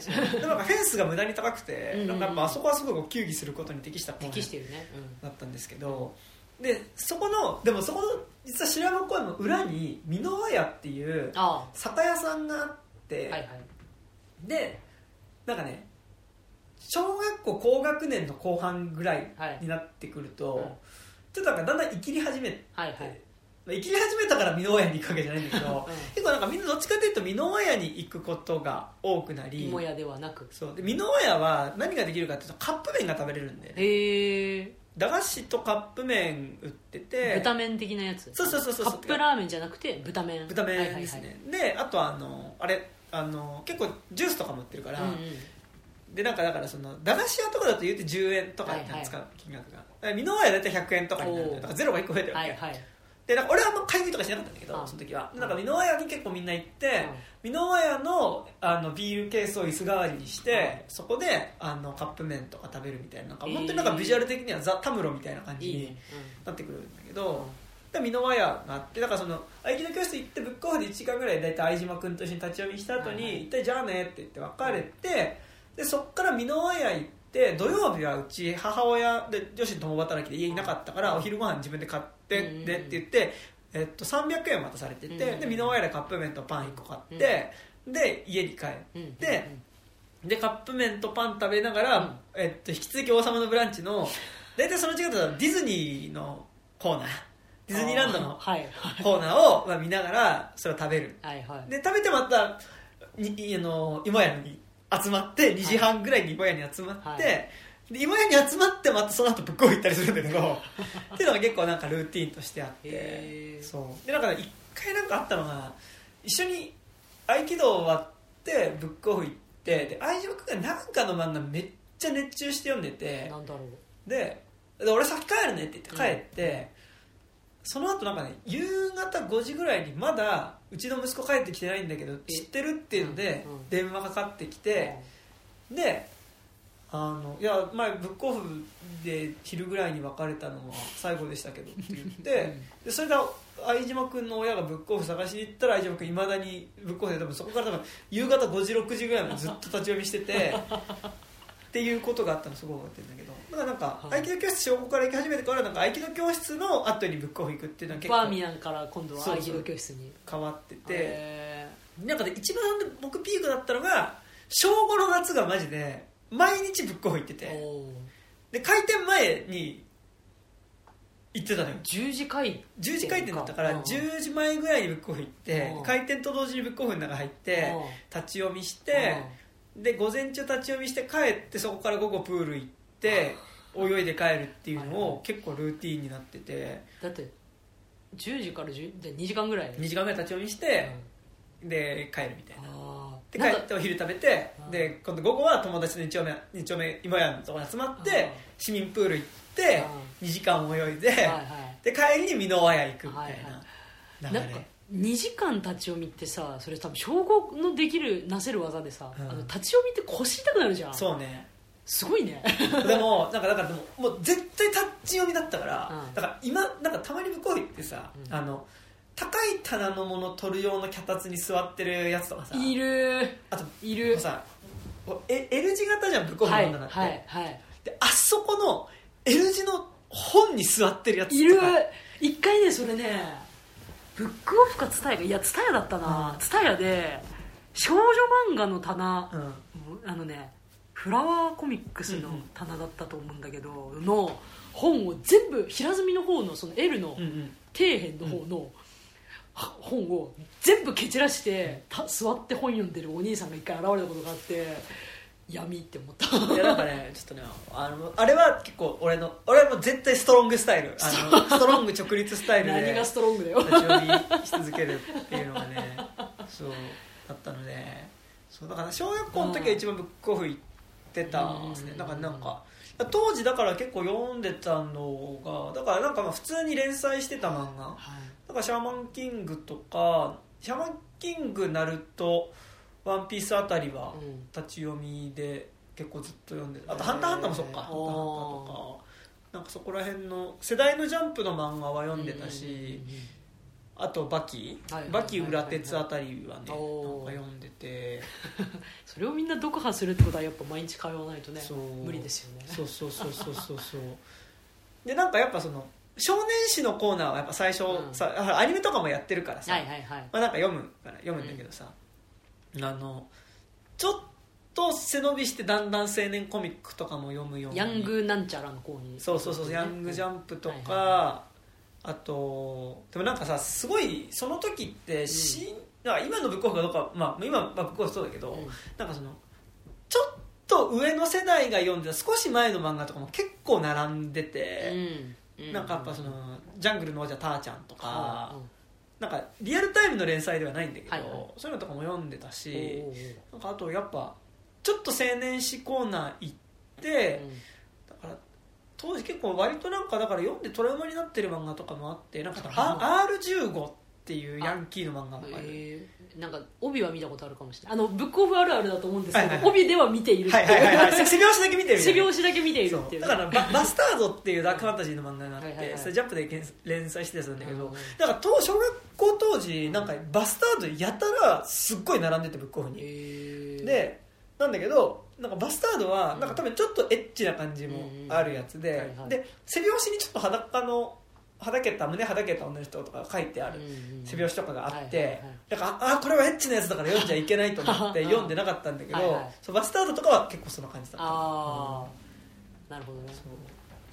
でもその R15 ってなんか結構その、ググロめなヤンキー漫画。へえで結構ハードめうん。なヤンキー漫画とか読んで割とトラウマだったりああとトラウマだったのはレレインボーってさあの、うん。刑務所のなんか戦後の日本を舞台にさなんかあの刑務所のーうん。あの少年院に行はいはって一緒にこう暮らしてた若者たちっていうのが、のその後の話いなんで結構なんかねなんかきつい暴力描写だったり割とうんう。ん性描写みたいなのがはいはい。ある漫画で、はいはい。なんかそれとか読んで結構うーってあとまああれですね漫画版のバトロワですな一番は。ああそうなんだ。漫画版のバトロワはなんか友達とブックオフ見に行った時に、はいはい多少度胸試し的に読んでた。なんかそのほこれやべえぞっつってなんかで漫画版のバトラってエロいし黒いのよ。うああそうなんだ。でなんか割とこうこうよ読む、はいはい読んでやべえみたいな。わかる。エロいきっとエロいぞゲヘヘと思って読んだらあの結構なんかレイプものだったりしてげんなりして終わるみたいそななんか今でいうあの広告のあの下の方に出てくるあのなんかすごい下世話な漫画みたいはいはいなやつを読んでしまった回とかあったな でもそれとあれだわなんかそのナルトアニメ最初ナルトは最初僕アニメで見てて、うんうんうん。あナルトめっちゃおもろってなって、うんうんうん。ナルトの単行本買おうと思ってうん。店内でナルト探してたら、うん。当時今はどうかわかんないけど、あの大判コミックコーナーにさあの、はい。普通に同人誌。あああったね。同人誌も結構あったわ。並んでてであったわ。ナルトの同人誌。う ん同人コミックでも、はいはい。そこに置いてある同人コミックだからそのそこまでえげつなくはないんだけど、はいはいはい。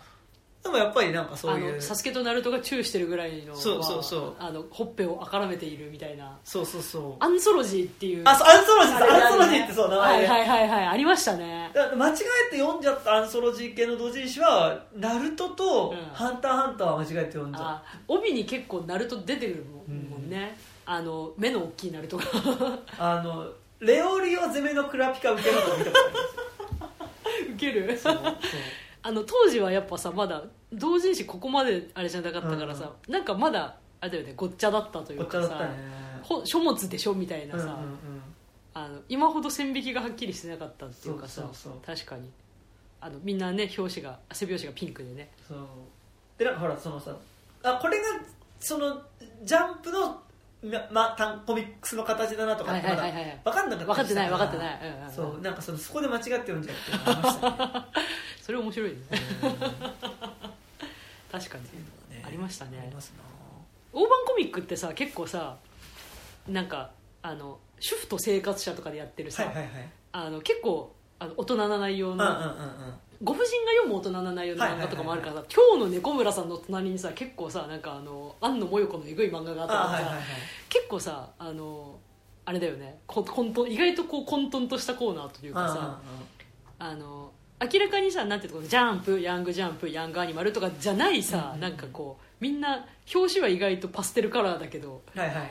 なんか意外と読んでみると重い話だったりとかさえぐね。えぐかったりとかさあの大判コミックのコーナーにはそのなんかあるよね味わいがね、私なんかちょっとこうさうん、今は分かんないけど結構ガンガンとかってさ、ちょっとなんか若干 BL 的な感じある漫画とあかさ。あそうねそうね。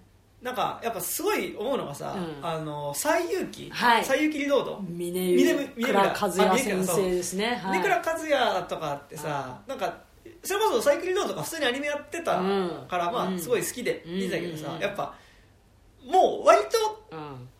その感じはあるじゃないですか、まあ、女子への目配せのある漫画です、うん。まあ、絵もすごい綺麗だしね、そうそうそうそう。確かに。そうとかね。確かに。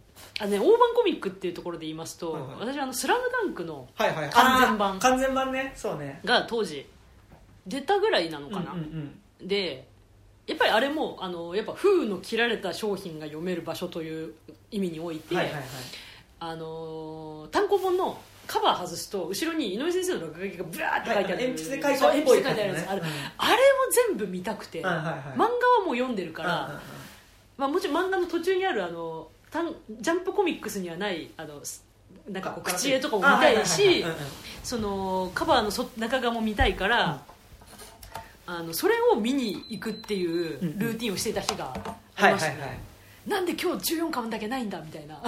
この巻だけまだ見てないみたいな、はいはい。とかあとね私ハガレンのあの後ろのお化け漫画だけすごい好きで。早くハガレン読めって話なんですけど。ね。あのさっき一緒にあのちょっと今日ブックオフの話するからって吉祥寺のブックオフちょっと一緒に行ってきましたけど、はい。その時ハガレン今度ブッあのネネカフェこもって読むわって言ってえ？そうおめえハガレン読んだことねえのか結構衝撃の事実がありましたけど、読んでいないので、はい。はいそうなんかアニメやってて見てたんだけどアニメやってたのを見てて、あ面白そうだなって思って単行本をさ前半の方はちゃんと読んだんだけど、うん。単行本を読んで最後にやってる荒川博夢の牛牛牛の漫画が、これなんかこれ面白いなってなって、はいはいはい。なんか結局後半そればっかり読んでるっていう状態になっちゃって、はいはい。なんであのそれだけ読みに行ったりもしてました。本編は分かんねえからいいやちょっと牛の漫画だけ読もうみたいな、まあ、ハガレンも多分立ち読みだから結構、うん。アニメでやってたものの、うんうん。先に多分アニメで見て、あうんうん。そこから漫画を原作を確かめに原作をブックオフに読みに行くみたいなルはい ルーティンは結それ構あった。はあるよね。それはあるね。あるある、そうそうそうそう。だからナルトとワン、あナルトうとん、ハガレンは完全にそうだったはいはいはいはいはい。そうねそうね。確かに。ていうのがありましたね、うんうんうんうん。そうそうそうそう。でスラムダンクは俺完全版で初めて読んだからあそうなんだ。れも立ち読みおで。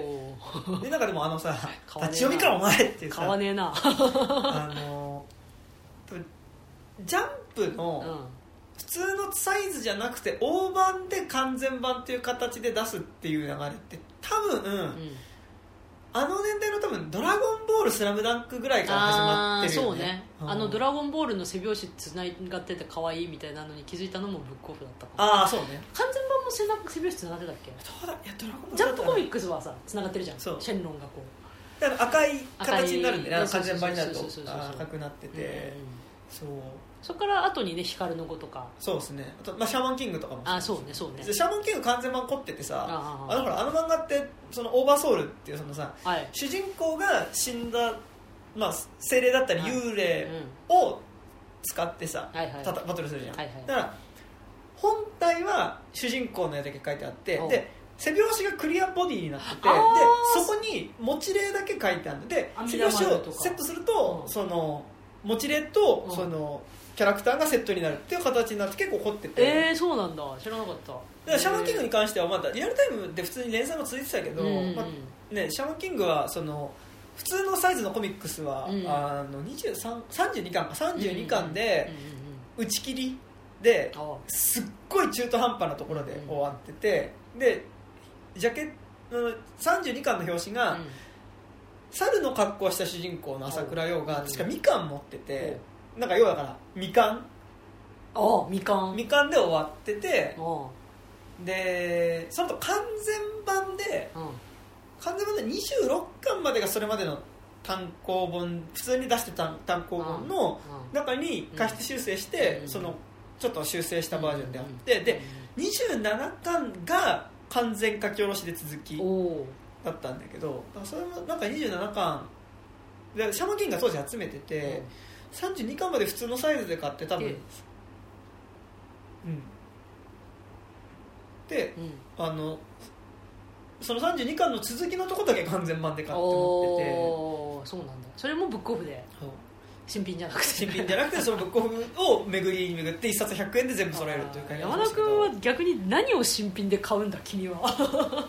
新品ででもなんかその安くコミックスを手に入れるっていうためのの情熱は、はい。むしろちょっと高校生に入ってきたからの方があるんですけあそうかそうか。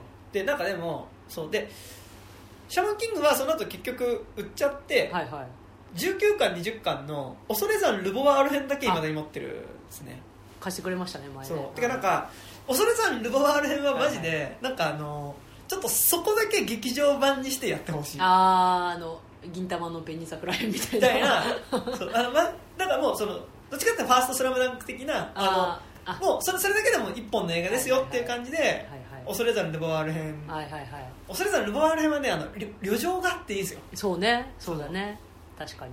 あのおそ恐山に行く話でね。はいはいはい。恐山ルボワール編すごい好きなんですけど愛は出会い別れ透けた布きれい恐山ルボワールですからね。本当にね。そうですね。っていうのが、まあ、なんかすごい好きなんですけど、だからだから中学校ぐらいでなんか俺も CD はなんかブックオフで結構買ったりはしておてーあります？思い出のこれを買った版は。買った版でもなんか俺なんかさ、うん。中学校ぐらいの時とか、なんか割となんか多分中学校ぐらいの時でもみんなやっぱオレンジレンジそうね。味感バンプ？絶頂期でしたねオレンジレンジね。でなんか結構みんなさあのフリシャ？ドクターグリップのさおーうんうんうん。グリップの部分外してあ中にオレンジレンジの R って書いてあるちっちゃいステッカー中に貼ってグリップ元に戻してはいはいはオレンジレンジドクターグリップみたいに確かしててい はいはいはい。で俺結構それけって思ってたの。はいはい。でなんかババンプとかもなんかいやなんか聞いたらよかったんだと思うけど、うん。バンプラットとか。はい。みんな聞いてるから聞かないみたいな感はいじで、はいはいはいはいはいはい。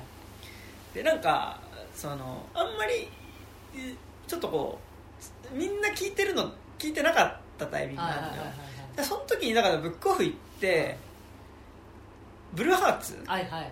のアルバムとかあまあって言ってさまあじゃあお前聞いてるの別にメジャーじゃないわけじゃないからなって感じなんだけどメジャーですよね。ブルーハーツとかあとジュディ・マイルとか買って聞いてて、でなんかでも同時にやっぱ図書館とかも結構行ってたから、はいはなんか図書館で武蔵野市の図書館で仕入れられる CD は、極力図書館で借りようみたいになってたんだけど、武蔵野市のね図書館ってね今わかんないけど、CD の品揃え悪くてなんかね変な品揃えだなって思そったなんでそれなのっていうのそうなんでしょうあのスピッツでいうと普通のアルバム全然ないのに、B 面集の2枚目みたいなのだけ置いてあってないろいろ衣だけあってなんでってなったはいはいはい。記憶がある、そう。でなんかそうジディマリも確か、まあ、ベスまあ、ベスト版があるのは分かるんだけど、ベスト版と2枚組のベスト版、はい。ジディアンドマリーのあの、女の子。女の子女の子のキャラクター二人書いてあるうん。ジャケットのやつとフレッシュがあるの、フレッシュもベスト版なの。なんでベスト版が2つあんだよみたいな。センスねえな。しかも結構曲かぶってるねフレッシュとあの2枚組のやつ。半分以上かぶってるもんね。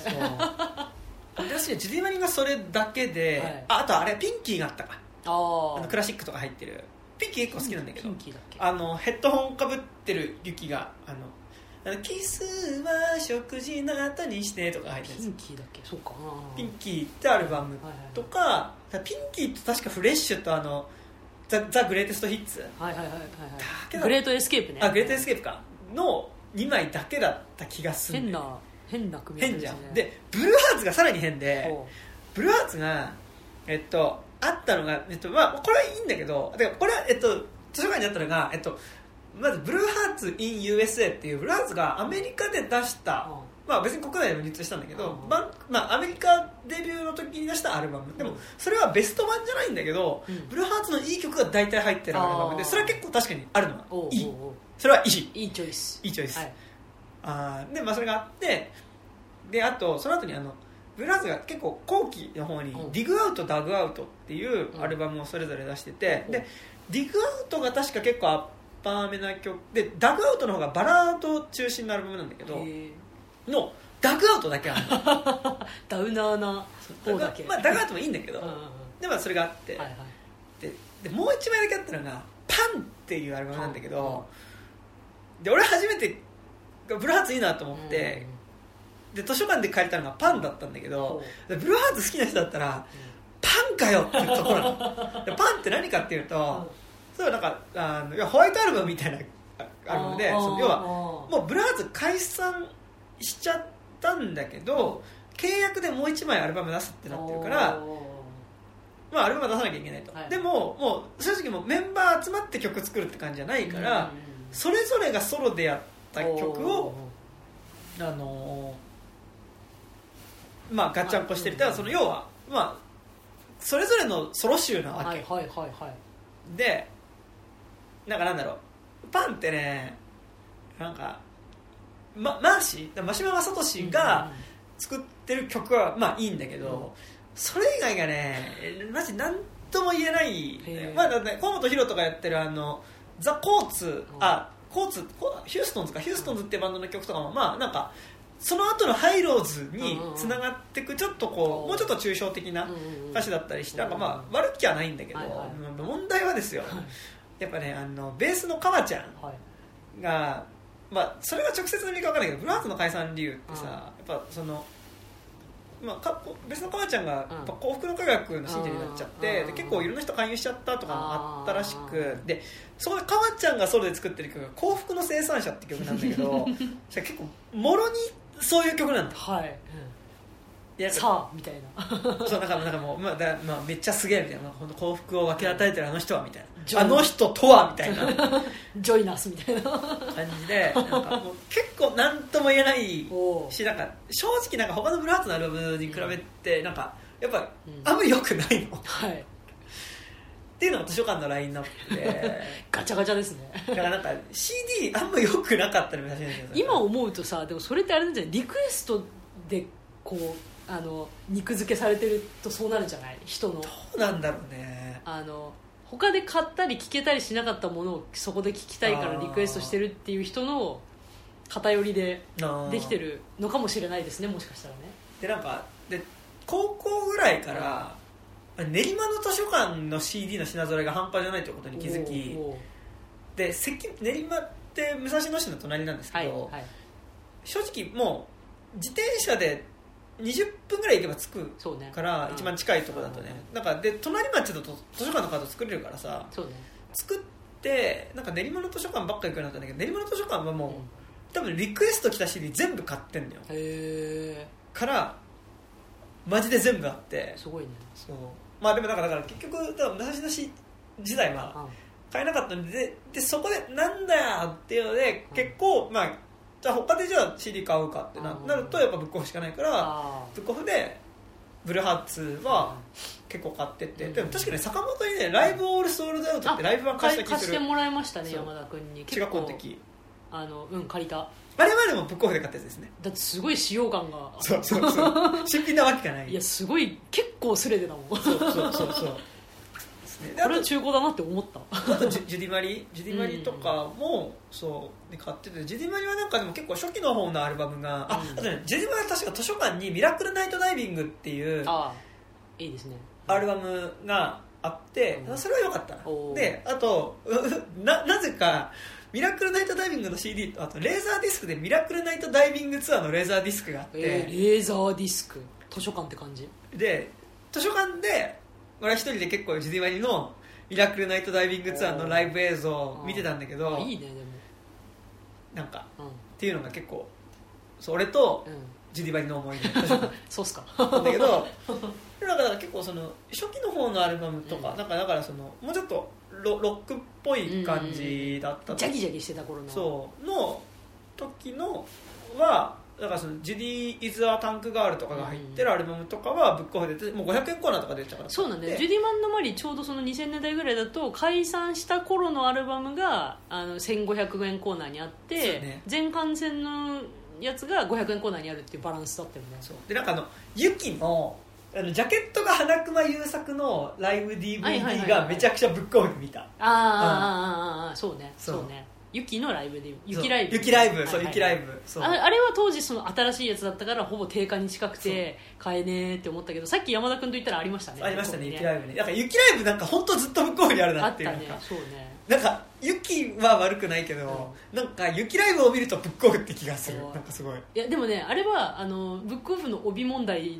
お問題、お帯帯あるあるで、うん。あのやっぱ雪ライブ目立つじゃん。うんうんうん。カタカナでさ、あの黄色に黒い字はいはいだからさ、はいでやっぱブックオフに行くとこうサブリミナル的に刷り込まれてるっていうのもある。確かにねそれあるかもしれないですな。ブックオフサブリミナルね。ブックオフサブリミナル読んでないけどサブリミナルされてるのだと幕張って漫画とかっすな幕張。幕張っていう、読んでないけど幕張。カタカナ？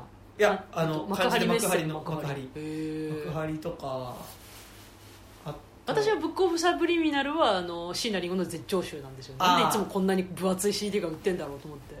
絶頂集めっちゃいいけどね。うんいやでもそ聞いてすごいなんて素晴らしいアルバムなんだろうと思ったけど何も知らない当時はすごいあれだけなんか5枚分ぐらいの場所取ってはい500円コーナーで場所取ってるから、なんじゃこりゃと思ってた。で俺絶頂集は練馬の図書館で書いて聞きました。貸してくれるんですね。そう。すごいですね。絶頂集あるんですよ。そう。ですね。そう。なんか背拍子あと何あるかな。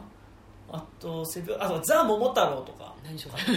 あのジャンプコミックスの。へあの2話の誠っていう人の、うん。読んでないから中身知らないけど、うん。ザ・桃太郎とかはいはいは背拍子漫画ですな、はいはいはい。ああと背拍子っていうか、まあ、ジャンル分けっていうところでいくとあのブックオフに行くようになった後にユディスクユニオンに行くようになったんですよ。ーすごい、うん、あのちょっと経って高校生ぐらいになってからかな、うんうんでそこでその分類の違いみたいなのをうんうん。感じるわけです、あみんなブックオフと一緒ってなんかブックオフが全ての基準ってわけじゃないんだということに気づき始めてでそこでジュディマリーを探すと、あ違う逆か。ユキを探すとなくて、はいはい。ジュディマリーの棚にまとめられてるんですよ、あディスクユニオンってそういうことするじゃん、はいはいはいミッシェルガン・エレファントの棚にザ・バースデイ入れたはいりするじゃん、はいはいはいあれがすごいなんか嫌で私は。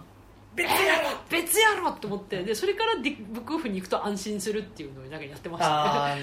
そうちゃんとちゃんとミのとこあバーのとこにバースデイあるなあみたいな。ーそれそのねあブックオフが全てじゃないんだっていうのを感じたのはあのディスクユニオンに行って。あでも他のさっき言ってたなんだっけえっ、と、うんブックステーション。あブックステーションはいはいはい。とかはブッもクステーション並び謎だったあそこ本のうなんか変な並びだったよねうん。なんか、まあ、そもそも棚がでっかいからなんかどこからどうつながってるかみたいなのもあったけど、ブックステーションはあと整理しきれてないだから多分いわゆる古本屋だと思うんだけど。整理しきれてないあの床に平積みされてるのとかがそロマンだなって思った、うんうんうんうん。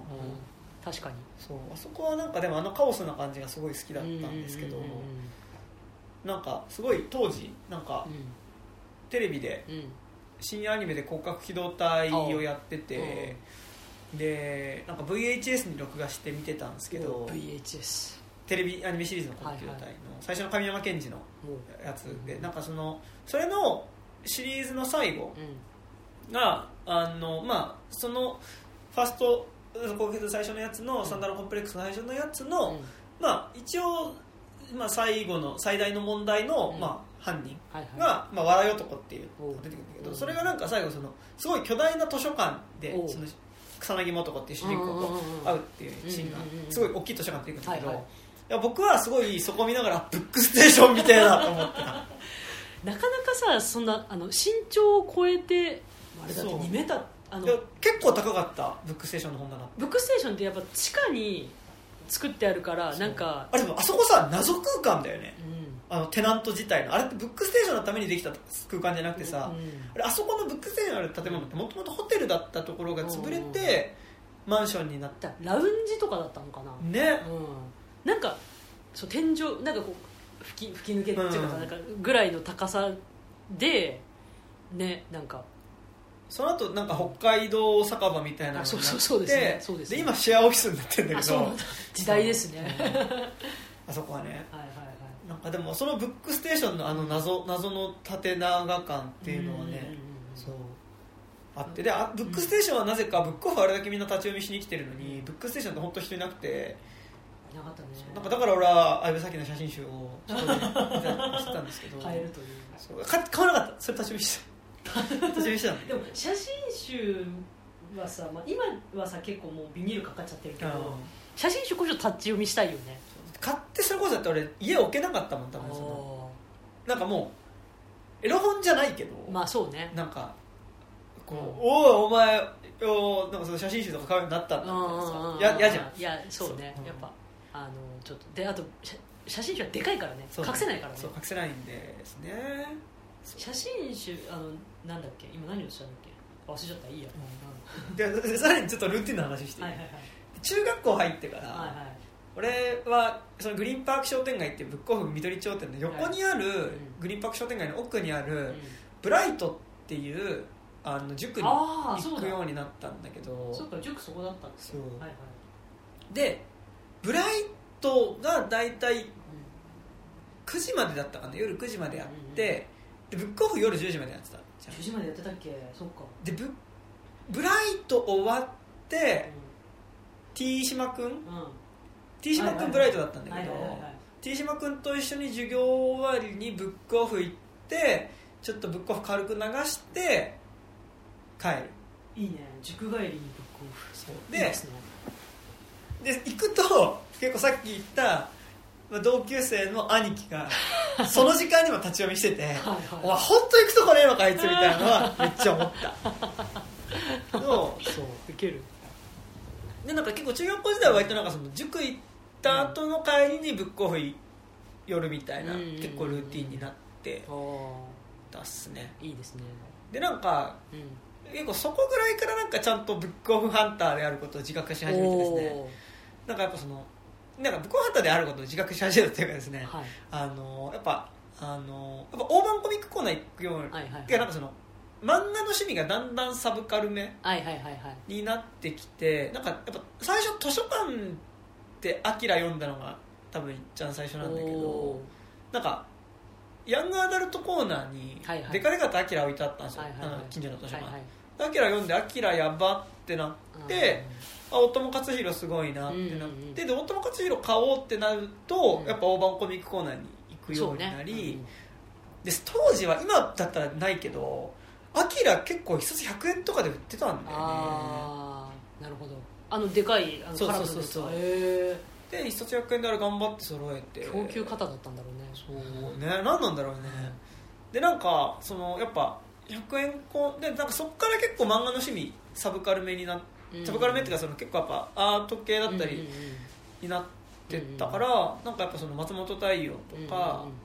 そこら辺が好きになってきて、あとまあなんかその結構そこら辺から筋肉症状体とか聞くようになってなんかあと大月健二のエッセイとかめっちゃ読んでたの、はいはいはいはいでやっぱねそういうところに名前が出てくる作家家だったりとか、漫画とかを探して読もうってなると結構必然的に大判コミックコーナーに行くようになったりしてあとあれだ映画のピンポン見てピンポンやばってなって漫画読もうってなって原作のピンポンでやばで松本太陽やばから松本太陽も買うようになって。ピンポンはそうですね大判コミックにありますね。で結構松本太陽大判コミックコーナー100円で置かれがちだから。そうね。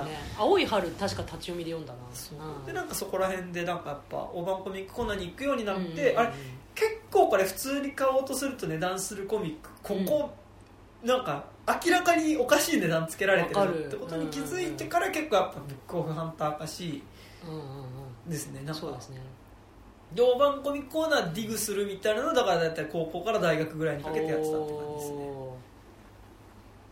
なんか印象的だったディグはありますか？でも、まあ、ディグなこれ結構あれですけどなんかその山本直樹。はいはいはいはい。ってまあその、まあ、一応エロ漫画家、はいはいはいでもなんか結構でなんかちょっとこう独特な可愛い女の子を描く人、でで山本直樹はすごいまあ好きなんですけど、なんか同時に結構やっぱ大大敗しなんかなんとなくちょっとこう諦め感のある青春話。あと結構不条理な話とか結構書いててなんかそこら辺好きだったりするんですけど、はいは山本直樹は結構まあ100やっぱ100円コーナーの定定番作家で。100円コーナーなんだおおばこみコーナーのあー。定番作家で。で結構そこ集めてたんですけどあのですねうん。あのエロ漫画コーナーってあるじゃないですか。あのいわゆるエロあのエロ漫画。R18 のコーナー。はい。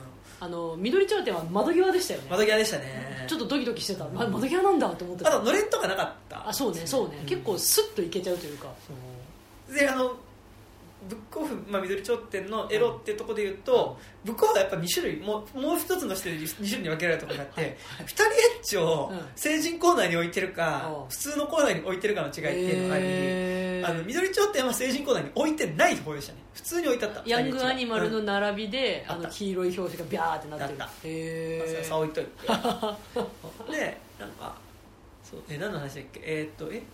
二人エッチの話？違うよね。違う。え何の話だっけあ山本直樹だ。で山本直樹ってなんかでもとはいえなんかエロ漫画だけどやっぱそのもうちょっとそのアートコミック的な感じでなんかやっぱ大判コミックコーナーに結構置いてあること多かったんだけどでもなんかそれって出版社が多分そのそういう大判コミックとかの出版社で出してるからそっちに並んでるんだって。なんか普通にエロ漫画時代エロ漫画の出版社から出してる単行本もあるなんかでしかもそれって山本直樹名義じゃなくて別名義だったりとかするんだけどと遠山森って名前でああったりするんだけどとか森山当時あ森山森山とかであったりするんだけど とかはもう俺はエロ漫画コーナー行っててエロ漫画コーナーも結構値段安かったりするんだよ。あそうなんだ。へでエロ漫画コーナーで遠山森で探してうん。買ったりとかしてた頃した時とかは、うん。あなんか今ちょっと結構ブックオフ。なんかそのそこに隠されてることを俺は知ってるぞみたいな。あああの隠されてることを知ってるぞっていうのあるよね。そうそうそうあるあるある。っていうのはありますね。あとなんか個人的に、いやこれディグったぜっていうのは、うん。ストップひばりくんの完全版をおう1冊100円かけ3で買えた時とかいやーディグみたいな。すごいね。あと私は慎吾とかは多分1冊100円で買えてるんですよね。へそうかはなんか結構ディグディグ成果あとデビルマンの完全版とかも多分1冊100円で買えてる。し火の鳥も多分ね1冊100円で買ってる。えあのあのなんだっけ？単行文庫あ文庫サイズハードカバーサイイズの。えで多分逆にハードカバーサイズだからちょっと出たの自体はちょっともうちょい前だと思うんだけどはいはいとかはそうそこで買ってましたね。うん。なんかさそのなんだあ今何をとしたんだっけ？あの待ってあの、わ忘れた忘れた。結構ちょっとクラクラシックっていうか、はいはい。昔ながらの名作みたいな漫画だと、例えば手塚治虫とかそうだけど、うん。その出版社とかによって出てる形違う。その多分、そうねうん。ハードカバーかか文庫か。文庫サイズかとかあともともと出てた時のサイズだったりとか、はいはいはい。あとなんか手塚治虫だと全集みたいな形で出てる、うんうんうんうん。あの作品自体違ってもあの手塚治虫のその全集っていうのは同じこう想定になってるやつとかある。はい黒い表紙ですね。あそうそうそうそう。はいはいとかあるんだけど、うんうんだからあれ多分その想定によって安くなってるものがあねって、うんうんうん。だからそれとか結構買うみたいなのはなんか手塚治虫とかあとなんだろう永井豪とかも結構そうだしそうなんだ。そう。あとなんか富江？うん。伊藤潤二の富江とかも結構なんか富江はまだ終わってないんだけど、うん。富江全かっこ全ってなってるやつとかはなんか比較的安く買えるやつで、うん。なんかそれとか結構買ったりとかしてなんかタイトルとか作家で、なんかやっぱこうちょっとサブカルであるマインドをさ、なんか手に入れてですねいろいろディグし始めると、なんかこれはとりあえずなんかサブカル出読漫画みたいなのあるありますね。でそこら辺が結局だから多分大判コミックコーナーにやっぱいっぱいあって、だからあれですな岡崎京子とか、うんうんうんうん。あそうだね。と、まあ、丸尾末広、はいはいはいはい。えーとか古谷房丸はいはいはいはいはい。とかそうですね。だからそこら辺とかはそうまあ不安の種とかね、うん。なんかそういうのとかはあとブックオフ。のダボバンコミックコーナーで買いになったのと、うん。そうそう。あと当時なんかあと足立鉄っていう、まあ「桜の歌」っていう漫画が一番有名な人、はいはいで足立鉄はなんか本当に高校の時めっちゃ来る来るように好きだったので。で足立鉄はなんか、まあ、す足立鉄はやっぱいかにニュースするかみたいなのが結構あって。で足立鉄は別になんか桜の歌はめっちゃなんかそのうん。結構名作みたいになってるけど、うん。それ以外の漫画ってうん。確か「サンデー」だったかなんか普通の少年誌から出ててでも結構ちょっと5年10年前ぐらいの作品だから、うん。でかつめっちゃ人気だった作品でもないからあんまりないんだけどそれはマジでブックオフ巡りに巡って、はい。はいはいキラキラっていう初一番最初に連載してた漫画ね。キラキラとあとあと天気になるっていうのとかは結構頑張って探して買いましたね、なんかね今思い出した。あの値付け値段の話、はいはいはいはい。そのこれこの値段で買っちゃったよラッキーみたいなののその値段感で言うと、はい。今さブックオフに本売りに行くとさすっごい査定早いじゃん。はいはいはい。あの多分なんかいやちょっとご存じ上げないんでもっと、ね、ご存知の方いたらあれかもしれないんですけどあのー多分今アマゾンとかさなんか、うんうん。まあ、ネットのうんうんもう相場を見て値段つけてるじゃん、そうそうでも昔ってそうじゃなかったじゃん多分じゃなかった、うん。あの多分店の人のなんかこう目利きというか、うん。でつけてるからなんか店によってやっぱ値段が同じものでも値段が違ったりとか、でそれをあのディスクユニオンと,、えー、とブックオフでもやっぱ全然違う、うんまあ、なんか価値観が違うじゃないですかやはり、うんうんうん。でブックオフで割と最近の ABEX の方々のが結構な値段で売ってるのに、うん。ディスクユニオンに行くといきなり500円ぐらいになったりするっていうのに、おおなんかこうこうして人は住み分けられているんだなみたいなのを感じたのは多分高校生の時だったと思う。だから多分ブックオフだから本当新古書店だから、うん。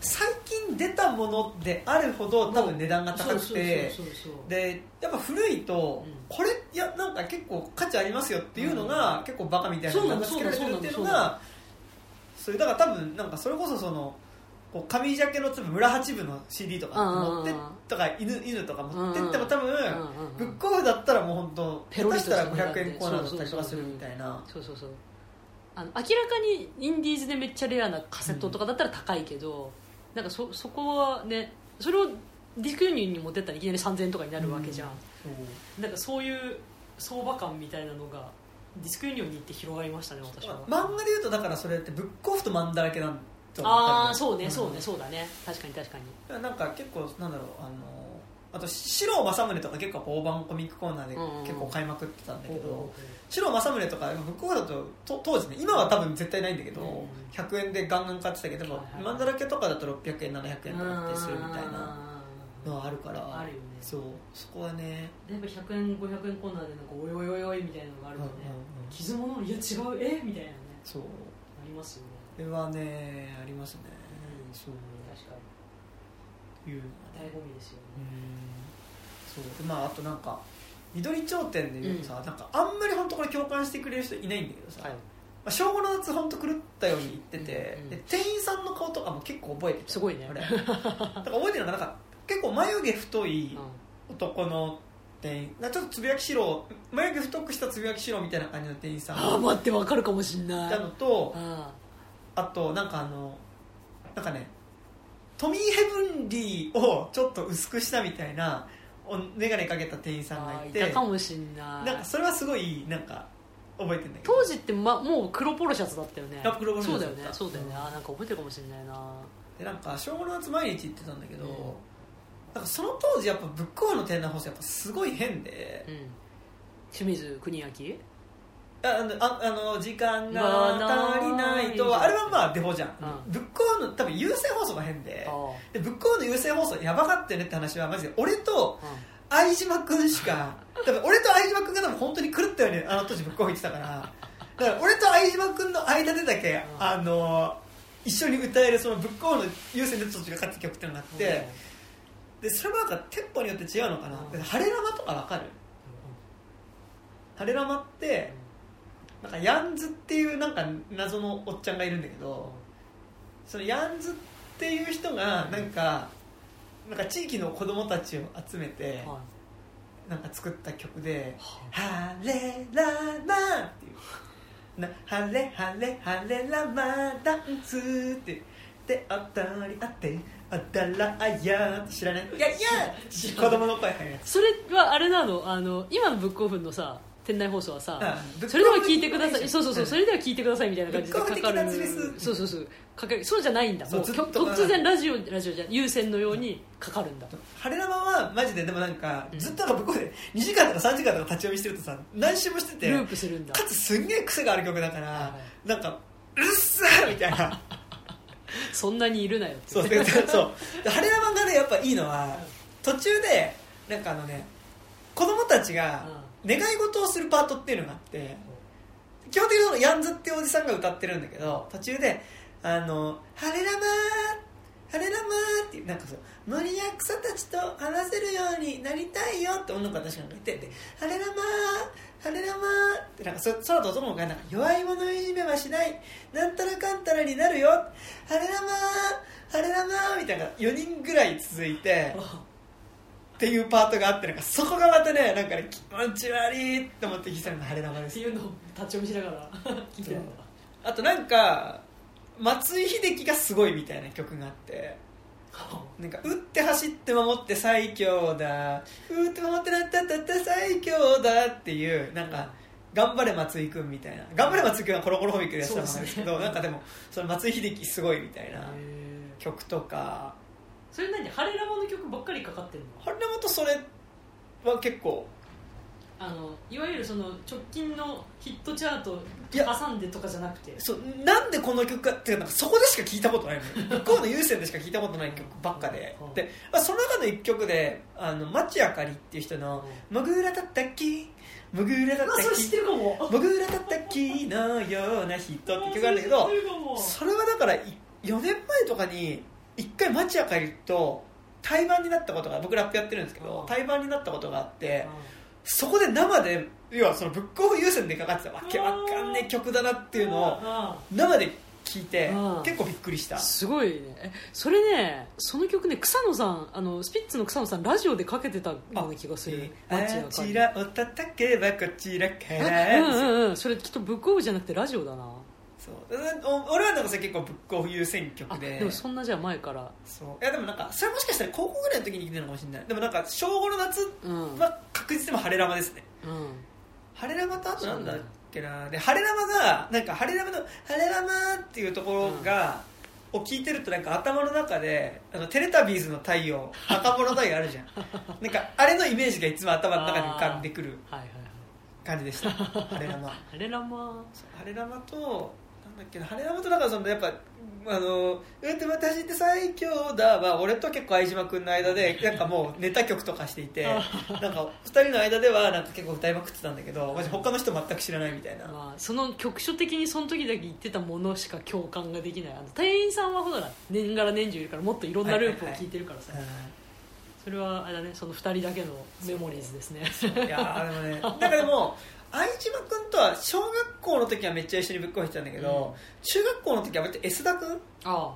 S 田君と結構行ってた気がするぶっこあやっぱ言ってる人の変遷がありますね。人によってやっぱその見る見るとこっていうかさ、うん。見見るさあれ違うの、うん。ちょっとお互いをほっとくポイントというかさ、はいはいはい。違うの？いやでもなんかあんまりでもなんかあれだやっぱだからさっきゲットバッカーズとか言ったけど、ゲットバッカーズとかウイロケあるやつはうん。一人で読みに行ってたと思う。なんか、え読みそのさ人と行くとお互いにみんなそれぞれの場所で読んでる読んでる読んでる、一緒になんか並んで読んだりとかはほぼしない。それね私経験ないんだよね。なんか友達と行くと服屋見てるテンションと一緒で帯見ながらこれ面白いよねとかちょっとパラッと見てああこんなんだねみたいな会話をするけどえ一緒に行って一緒に読むっていうのしたことないか？ブックオフで喋るっていう感覚がもうなんか分かんない。ああそうか。そうか。ういやいや黙黙って読めよ喋んなみたいな。見せよ 気持ちに。そうなんだ。そっか。でもなんか僕が結構えって思ったのは、あの M 村君。はいはいはい。M 村君とブックオフに行った時に、それこそなんかその同じコミックでもうん。100円のシールとさ、うん。200円のシールって違うのあるじゃないですか、そうね、で M 村君がうん。ホイッスルってサッカーのうん、漫画の250円コーナーにあるホイッスルにうん。105円の他の単行本のシール剥がして貼っつけて買っててこいつってめっちゃ思った時効だけどやば炎上案件。炎上案件で もうこれこれあのインスタとか TikTok にあげようものなら炎上案件炎上案件ですね。そうなんだ。そう。M 村君はそうやってホイッスルやばいですね、そう。おいおいおいって思いましたけど。あでもそれ一瞬思ったことあるかもしれない。なんかバガボンド読んでる時にそれ思ったかも。うん。バガボンドも結構何冊かあって状態が悪いやつはちょっと値段が高かったりして、はいはいあそれやったら安く買えたりするのかなって思ったことなんかある気がする。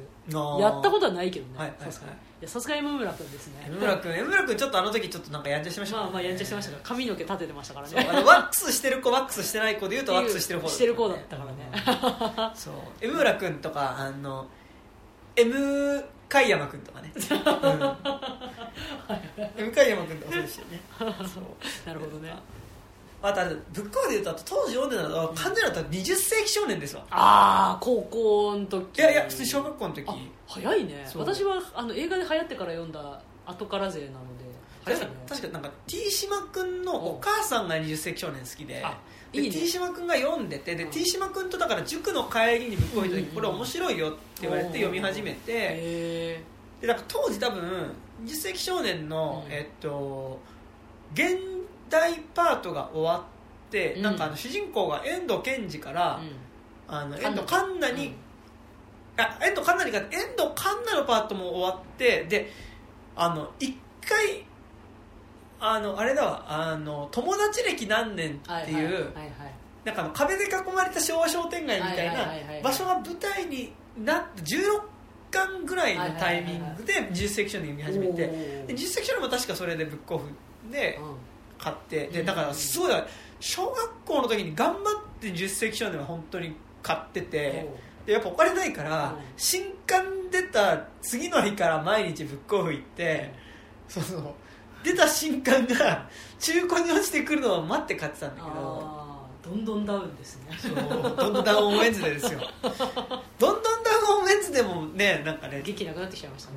うん悲しいですね。そう。でなんかそれ読んでて20世紀少年だから多分高校ぐらいの時に完結したのかな。そうね。うんうん。だからそれまででも本当にコツコツ買って読んでて、うんで高校ぐらいからさすがに新刊で買うようになったかな、うんで読んでたんだけど、もう最後の友達の正体がはい。結構はっって感じになって、はいはいはい。なんか前回一気に見に行ったんですよ。そうね。うん。なんか売っちゃ売っちゃったの？売ったのよ。あもうはは最後のねははっとうんなんだこれみたいなふざけんなよと思って売ったんだけどなんかそれがすごいなんか自分にとってなんかなんだろうちょっと少年時代に蹴りをつけた感じがしたのなんか。なるほど。ブックオフになんか振り入ったのが。なるほどね。そう。へー。それで映画化する前でしょ？多分。でも映画化もしてたんじゃないかな？しててだったかな？だったらいいお値段になったんじゃないですか、うん。うん、ちょうど。だからふざけんなよみたいな。で売ったのを覚えてなんかそれがすごいなんかあの自分にとってのなんかうん。少年時代を売りに出してしまったような 気持ちになりましたね。なんかさブックオフでさ漫画売る漫画とかなんかなんか売るとさそのちょっとしばらく経ってからさ店行った時に見ちゃわないですか？あうんうんうんうん。これ私が売ったやつだみまたいな。だまだあるみたいなねあこの値段で買ったけどあこの値段で売ったのにこんなに定価に近い値段つけやがってみたいなはいはいはい。気持ちになったりするよね、ああそれはそうですな、うんあとブックオフ思い出あと。あの一回ね文庫のなんか小説を買った時に、あの多分しおりにしてたんだと思うけど人の写真出てきてすっごい怖かった。うわってなったことある。2人人間が並んでて、うん別にそのさ心霊写真とか何でもないけど、うん。やっぱり知らない他人の小学生ぐらいの男女が並んでる写真だったかな、体温感じるからね。なんかすっごい怖かった、ううんわってななんかそのあの本からこうはらりと落ちてきた時のゾゾゾ感がすごなんか親密さに当てられるよね。知らない人のあ親密さで別にその写真はね楽しそうな写真じゃないの。なんか結構ブスッとした子供か大人かももう覚えてないけど、なんか別に楽しそうじゃない人間が2人か3人並んでる写真で、うんそれもそれですごい怖くて、ああとたまにあの線引いてある本とか買うと嫌じゃないあこいつここに注目して読んだのかよ。ーでもねそれがいいなって思うのもある。あある。嫌だなっていうのもあるけどなんかその前の人の気配がうん。いいなって思うタイプの本とうん。なんかそうじゃないタイプの本とある気がする。なんかね俺ね「リンダ・リンダ・ラバーソウル」っていう大月健二はいはい。のあのバンドブーム時代のこと書いたエッセイ買った時に裏表紙の上に今やらなきゃ後悔するってマジックで書いてあって。ああの本の仕様じゃなくてそう。多分そ買った人がうんだと思うんだけど書いてあっておおと思って。いいね。それいいエピソードだね。そう。とかね。それいいですね。うん。あとなんかねなんだっけな。な？えーっとねアンテナ？アンテナってなんだっけ？ブレイディ・ミカコじゃなくて。ブレイディ・ミカコみたいな名前の人。なんだっけ作家アンテナとコンセントとモザイクって3冊ある。なんかスピスピスピホラー小説みたいなのなんだけど、えなんかそれ買った時にめっちゃ香水の匂いがついてーて、えなんかでもそれはーあなんか大人って思った。ああいいですね。ういいですね。んなんかどういうブックオフでなんかさっき散々うん。最最新でみんなが聞いてるものは聞かねえみたいな、うん。と言った割になんかサンボマスターとか、ああとなんか椎名林檎とかは普通に買って聞いてて、椎名林檎とかはでもそれこそやっぱブックオフで。そうね。だからね結構ショースストリップとか無罪モラトリアムは結構多分1000円ぐらいで買えて。売ってたねあの勝訴はあの状態によって500円コーナーと1000円にあった。ショースストリップとか,、なんか椎名林檎ので武蔵野市の図書館でいうと椎名林檎は確かあのカルキサーメン栗の花とはい歌い手まりって、あの草野正が宗が歌ってるそう。あのラララララ灰色の瞳が入ってるやつですね。デュデュエットしてるやつ、最ね、高ですね。はであの歌い手まりというん確かカルキザーメンだけあってうん。偏ってるね。でそう。でななんだっけな。カルキザーメンがあれだったのかな？なんかあのほらあのあれなんか当時あったさあのコピーできないしコピーコントロールそう CD コピーコントロール CCCD ですそうねとかだった気がするんだよ、はいはいはいはいはい。だから借りてもなんか落とせなくて。えで結局多分なんか3枚とも買ったんだけど勝訴勝訴無罪モラトリアム、うん。カルキザーメンは買ってるんだけど、でその後なんか東京事変とかも結構 CD 買ってて、で中学校の時にまで多分アダルトまで出てたのかな、はいはいはい。でアダルト買ってさ、でその時まだ MD とか持ってなかったから、はいはいはい。MD でしたね。そう。でなんか MD じゃなくてなんかねそうそう真剣ゼミのチャレンジで、はい。あの赤ペン先生にさあの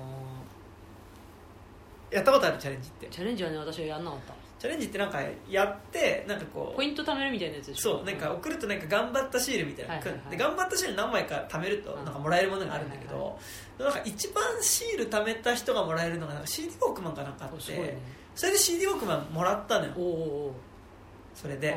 でそれでもらった CD ウォークマンが割と自分のなんかメインの音楽聴く機器だった時期が中学生までそうでで中学校入ってから iPod 買うからそこでダウンロードして聴くようになるんうんだけど。おあだからカルキザーメンもなどうだったんだろう。まあでもあカルキザーメンも買って持ってたから、うん。あれで。でアダルトを CD ウォークマン入れうんてうん。聴いてたんだけど、うんうん CD ウォークマンってさ、うんあれ歩きウォークマンなんて名前なんだけ？どさ、うん。あれ歩きながら聴けないのよ。飛ぶね。そう歩く時の振動で飛んじゃうからさ。飛んじゃうね。聞けなくて、だからすっごい大事にポケットに入れて歩きながら聞いたりしてたんだけど、うん俺なんか中高校受験の時さ、うんうん。あの推薦組だったからそうですねで坂本もそうだよね。いや私は推薦受けて落ちてあ推薦で通ったやつ許すまじって思って。あマジか。それで餓心昇胆で一般で入ったというプライドを胸にっていう感じだったんであ山田君が許せなかったですね昔は。なんかあれですよなんかそのさでもこれ言っちゃあれだけどめっちゃこ坂本さんでするんじゃないけどうん。やっぱなんかねあの推薦合格した人とさ、うん。その後一般受験する、はい一般受あ推薦受験した人と一般受験した人さ、違いでさやっぱ推薦で合格した人ってさ、2週間ぐらいさ受験から早く解放されるじゃん。そうね。でなんかその期間すごい長いな謎の休みみたいになるわけ。ああではいはい。受験早く終わった子たちだけで何やってたのなんか卒業アルバムのなんかの委員会みたいなやつなんかな。そうねなんかね今思うとなんか何やってたか全然覚えてないんだけど結構キャッキャしてて。そうん許せねえって思ってたなそそのちょっとなんか青春感めっちゃあったの。あなんかあそうキャッキャしてなんかみんなで。高校の時もその気はあったからね。うん。あの AO とかでさっさと決まったやつは卒卒アルインとかやってキャッキャするよキャッねキャしてあと免許取りに行ってスノボ行って死ねって思ってましたね。そうよね。でキャッキャしててでその時にすごい雪降った日があるあるかもねで実際にね。てすっで確か学校休みで、でなんかもう受験も早く終わってるからでも友達誘うにも結構大体みんな受験してるから、ね。勉強中だから声かけられないから、何もすることなくて俺一人でその買ったシーナリーのアダルトを聞きながら、雪が吹きすさぶ中を、うん。小金公園まで歩いて往復してきたことがあったんだけどてかなんかまあ小金公園っていうかなんかその雪降る中を歩きたくて、はいはいはいあ気持ちはわかるね。でなんかその時にアダルトを聞きながら行ったんだけど、だからなんかアダルトって別に雪のあれなんか冬のアルバムじゃないんだけど、俺の中で勝手に結構ねなんか雪の情景とね思い出とリンクしてるんだ。そうそうそうえーあいいですね。それはいいいい話ですね。そう。だから事変で一番聞いたのはアダルトはいはいはいだかはいはいはい。らそう。それいいね。そう。でアダルトはね、あのー通常版と多分初回版なのかな、うんで紙ジャケットの初回版が、は開けると金木犀の匂いがする形になってなんかもうねあ大人の香りだーって思いながら。そうアダルトっていうアルバムを買う買うとかその聞く私は多分友達に借りて聞いたんだけど、うん。聞いてるだけでなんかちょっとね良かったですよね。いやだから今聞くと別にアダルトな感じでもないのかもしれないけど、うん。なんか当時は、うん。なんか当時のねボンクラ中学生から中2ぐらいだよね多分ね。からするともうアダルトや! みたいな感じがね。でしたね。そう。でしたね。あいだらあややややです。よ群青日和入ってる。それは違う。それは教育か、うん修羅場とかですよ。透明人間入ってる。あそう透明人間。はいはいはいはいそう。透明人間ですよね。透明人僕は透明人間さってなんかなんか冬だなって思う。ああ冬の曲じゃないんだうん。そうね、そう。うん。なるほどね。ていう。いいですね。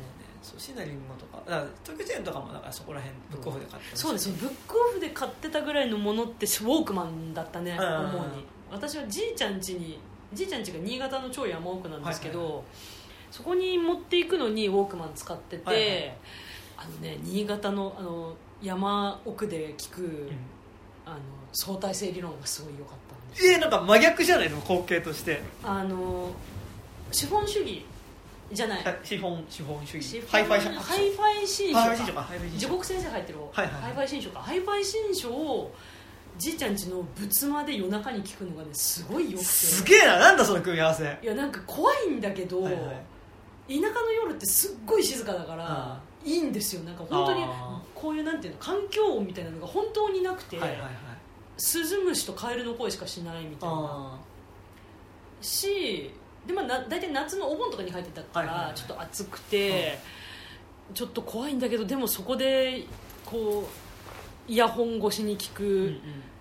あのバーモントキスがすごい良くてああれで眠りにつくっていうのがすごいね好きでしたね。ー でもそうちょっと話出てるけど相対性理論は完全に俺立川方面で聞く。だからもうどっちかというと iPod でも聞き始めはいたからなんかね iPod で相対性理論聞きながら、うん立川の、うんあのーモノレールの線路の下を走るのがうわめっちゃラノベみたいって思って そうね。なんかやっぱ持論としてやっぱね立川は本当ラノベっぽいと思ってて。レールガンの力ですか？いやどっちかなんか俺なんかねエヴァっぽいなと思ってあてなんかモノレール乗ってあっちの方行くとさーはいはいはい。結構なんか山の中とかにさうん。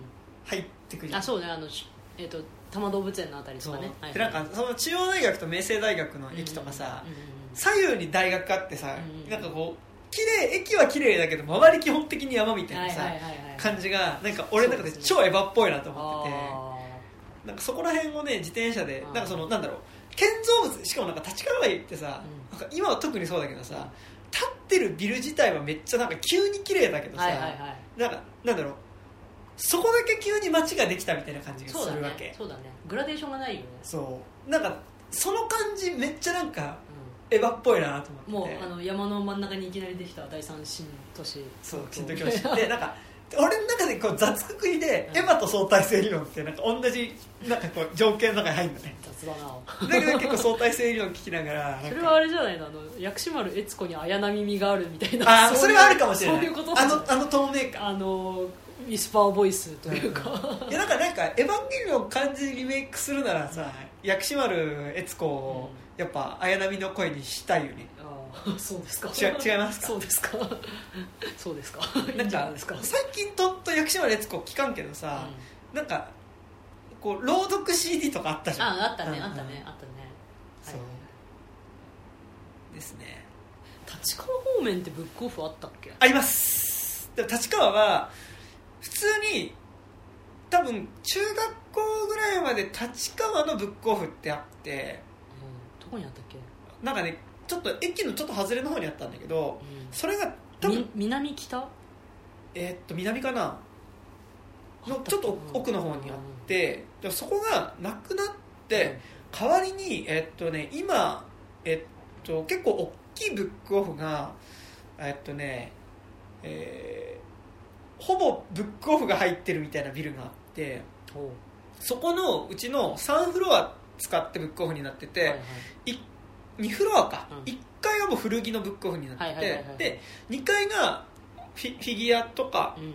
コミック小説のフロアなんだけど、うん。結構フィギュアがめっちゃ充実してるブックオフになってて、へなんか立川はなんか基本的に映画見に行って、うん。映画と映画の間にちょっとブックオフ行って、うん。でまた次の映画見るみたいなのが結構ルーティンなんですけど。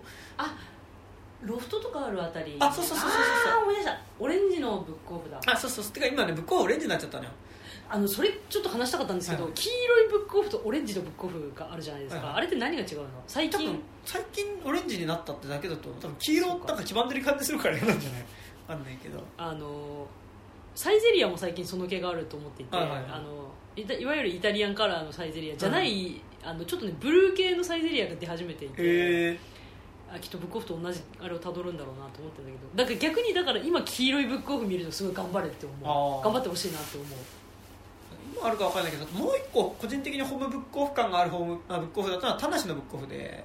はいはい。ただしさ結構品揃えよよかった、まあ、てかあのブックオフ品揃えいい問題に関しては、ブックオフに品揃えは存在しないっていうのが持論なのだが うん。そう。でもなんか田無はでも結構いい出会いがいいそういい出会いがあるんですよ、うんなんかあの回転がいいのかな？なんていうの？あのそんなにさ広くないじゃん魂のブックオフって、うんうん。でもでもかずっとこの商品くすぶってんなみたいなのがあんまりないっていうか、そうね。ブックオフ的風通しの良さを感じるんですよ、あありますね。うあとついでに言うと。田無タワーめっちゃラノベっぽいなと思ん、もうってて。散々してるじゃんその話。自転車で田無のブックオフ行ってそっからちょっと多摩六都科学館まで入るわけじゃないけど自転車で行ってそこで相対性理論聞くと超ねあなんか今あめっちゃいいみたいな、あまあ、あのか住宅街に突如電波塔っていうのはあの相対性理論っぽさがあるよね。いやなんかでも結構それやっぱラノベっぽい風景ランキング、うん1位だと思う。田無タワーって。いやもっと世にはそういう風景あるよ。本当に？きっとあると思うけど。